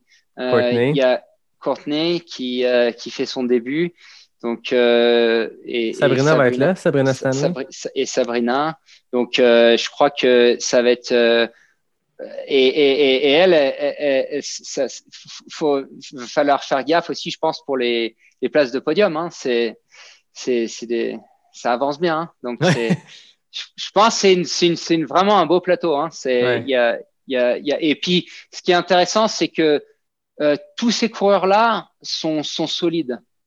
Tu vois, ils ont, ils ont rarement, euh, côté masculin et féminin, euh, ils ont rarement des, des, grosses défaillances. Bon, ça arrive, hein, mais euh, dans l'ensemble, quand ils s'alignent, c'est sérieux, ils savent ce qu'ils font, et puis euh, ils ont tous beaucoup, beaucoup de talent, donc ça va être, euh, ouais, ça va être intéressant. ça va être le fun à suivre à distance. Toujours une course qui est drôle à suivre, parce que ceux qui sont habitués de suivre l'UTMB, c'est les les vélos de montagne avec des caméras, puis tu le suis quasiment un sport professionnel. Mais tu sais, comme un, tour de F1 ou le Tour de France, la Hard Rock, ça se suit sur Twitter, puis tu vois les, les, splits puis les ravitaux, puis c'est drôle à suivre comme course, mais c'est intéressant parce que justement, ça revient à ce qu'on disait un peu plus tôt euh, quand, quand, je t'ai parlé de la Hard Rock, c'est cet esprit très puriste, l'esprit de communauté trail qui est très fort. C'est une petite course qui, qui, est super prestigieuse, qui a un haut plateau de coureurs à chaque année, mais qui garde son son feel très saveur, ouais. puriste, ouais. Ouais.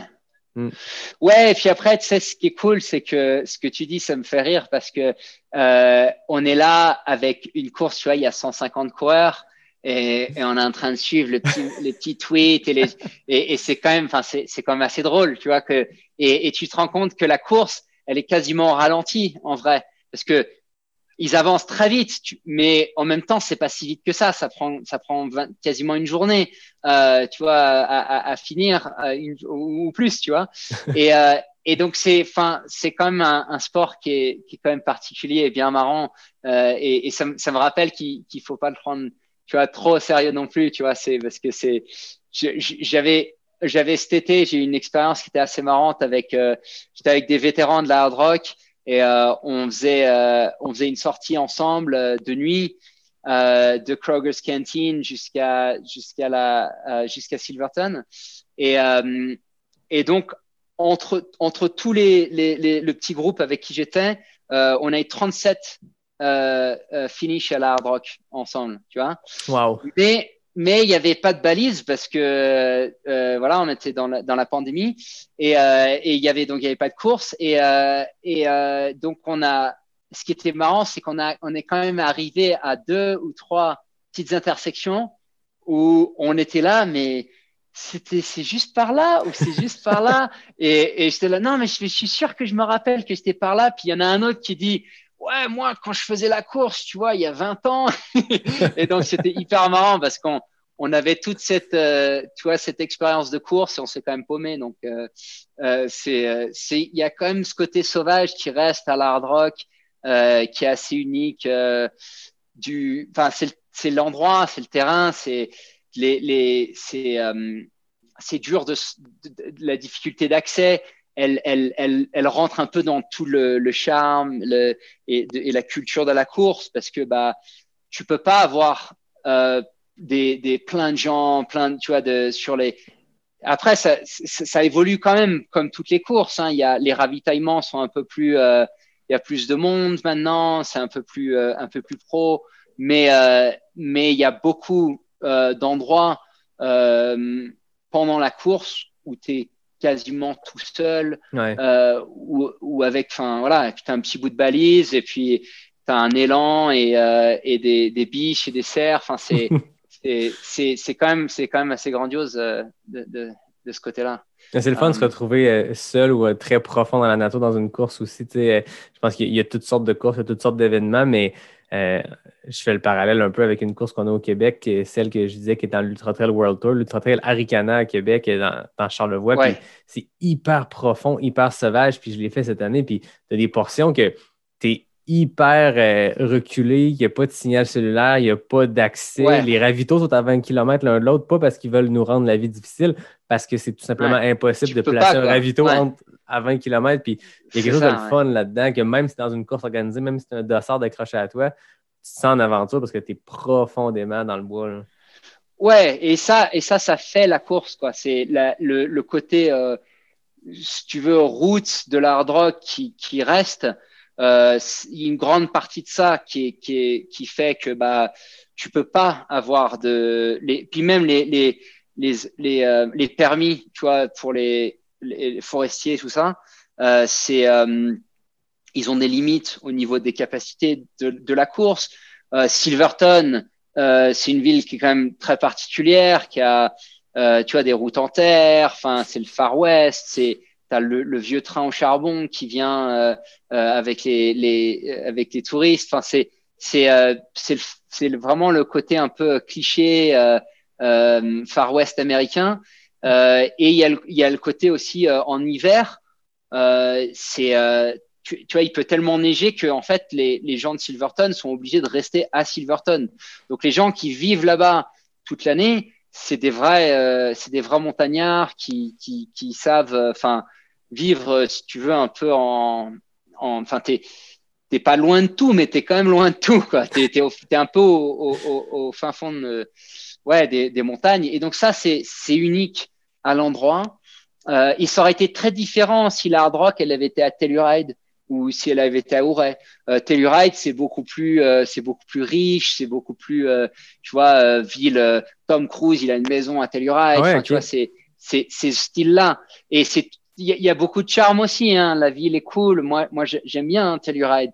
Mais euh, c'est une euh, c'est c'est plus le les euh, stations la station de ski ça coûte hyper cher. Enfin c'est c'est c'est plus euh, c'est plus comme ça. Et euh, à Silverton si tu veux la station de ski c'est une remontée mécanique et c'est que du terrain expert. Voilà. Donc c'est le style. Donc c'est t'y t'y vas t'as une remontée mécanique et c'est euh, vraiment euh, du ski extrême euh, enfin en- comparé à, à ce que tu ce que tu ferais euh, normalement dans une station. Donc donc tout ce côté euh, tu vois le local culturel influe hein, sur sur sur la course.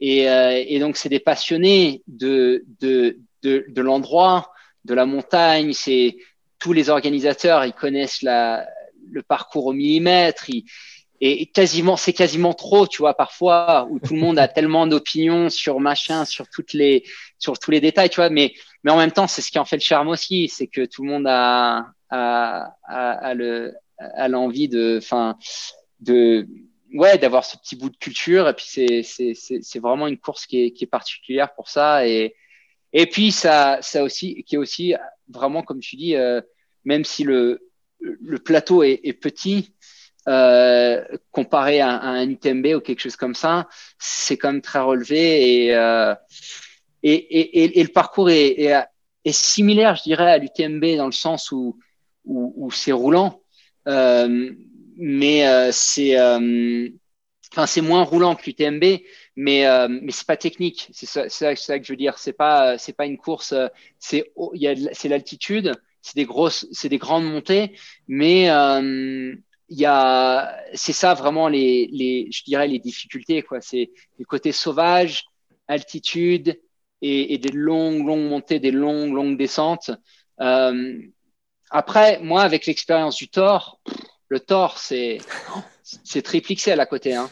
Ouais. C'est vraiment, enfin, je dirais, à part l'altitude, euh, qui, qui, est, qui est plus dur à l'hard rock, euh, le Thor, c'est c'est beaucoup beaucoup plus difficile que que le hard rock.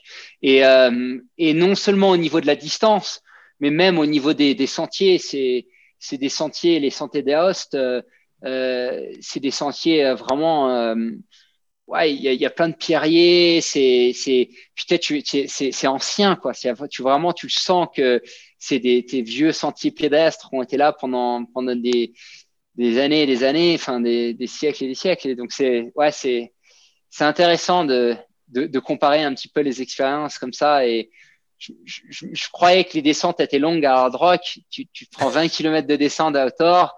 Et alors, oh, c'est, autre chose, quoi. Donc, c'est, ouais, c'est cool.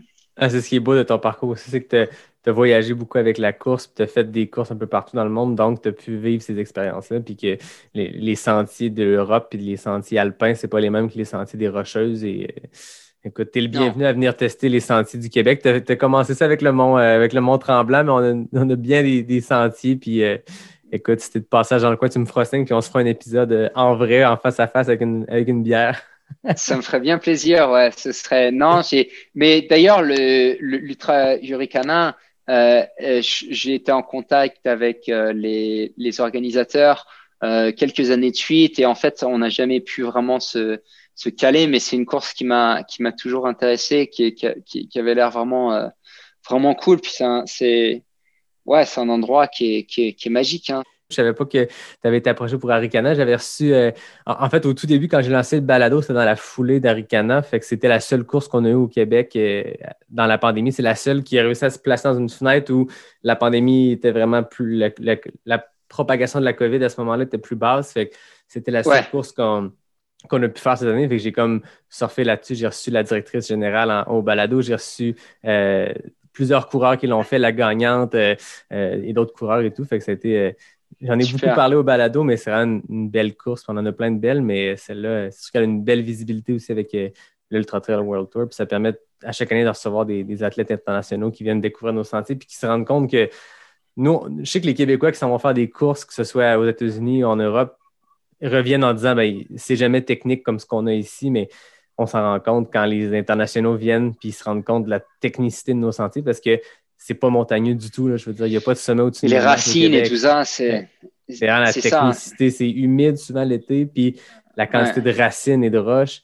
Euh, on n'a Mhm. pas de montée de 2000 mètres euh, d'une traite, Mhm. mais c'est beaucoup up and down, puis beaucoup de, de- de racines. Mais chacun. Bah, tu sais que le, la- en 2012, c'est l'année, enfin, j'ai- c'était 2011, fin 2011 jusqu'à 2012, euh, où j'ai habité à, à Vancouver, euh, ou à, à Victoria.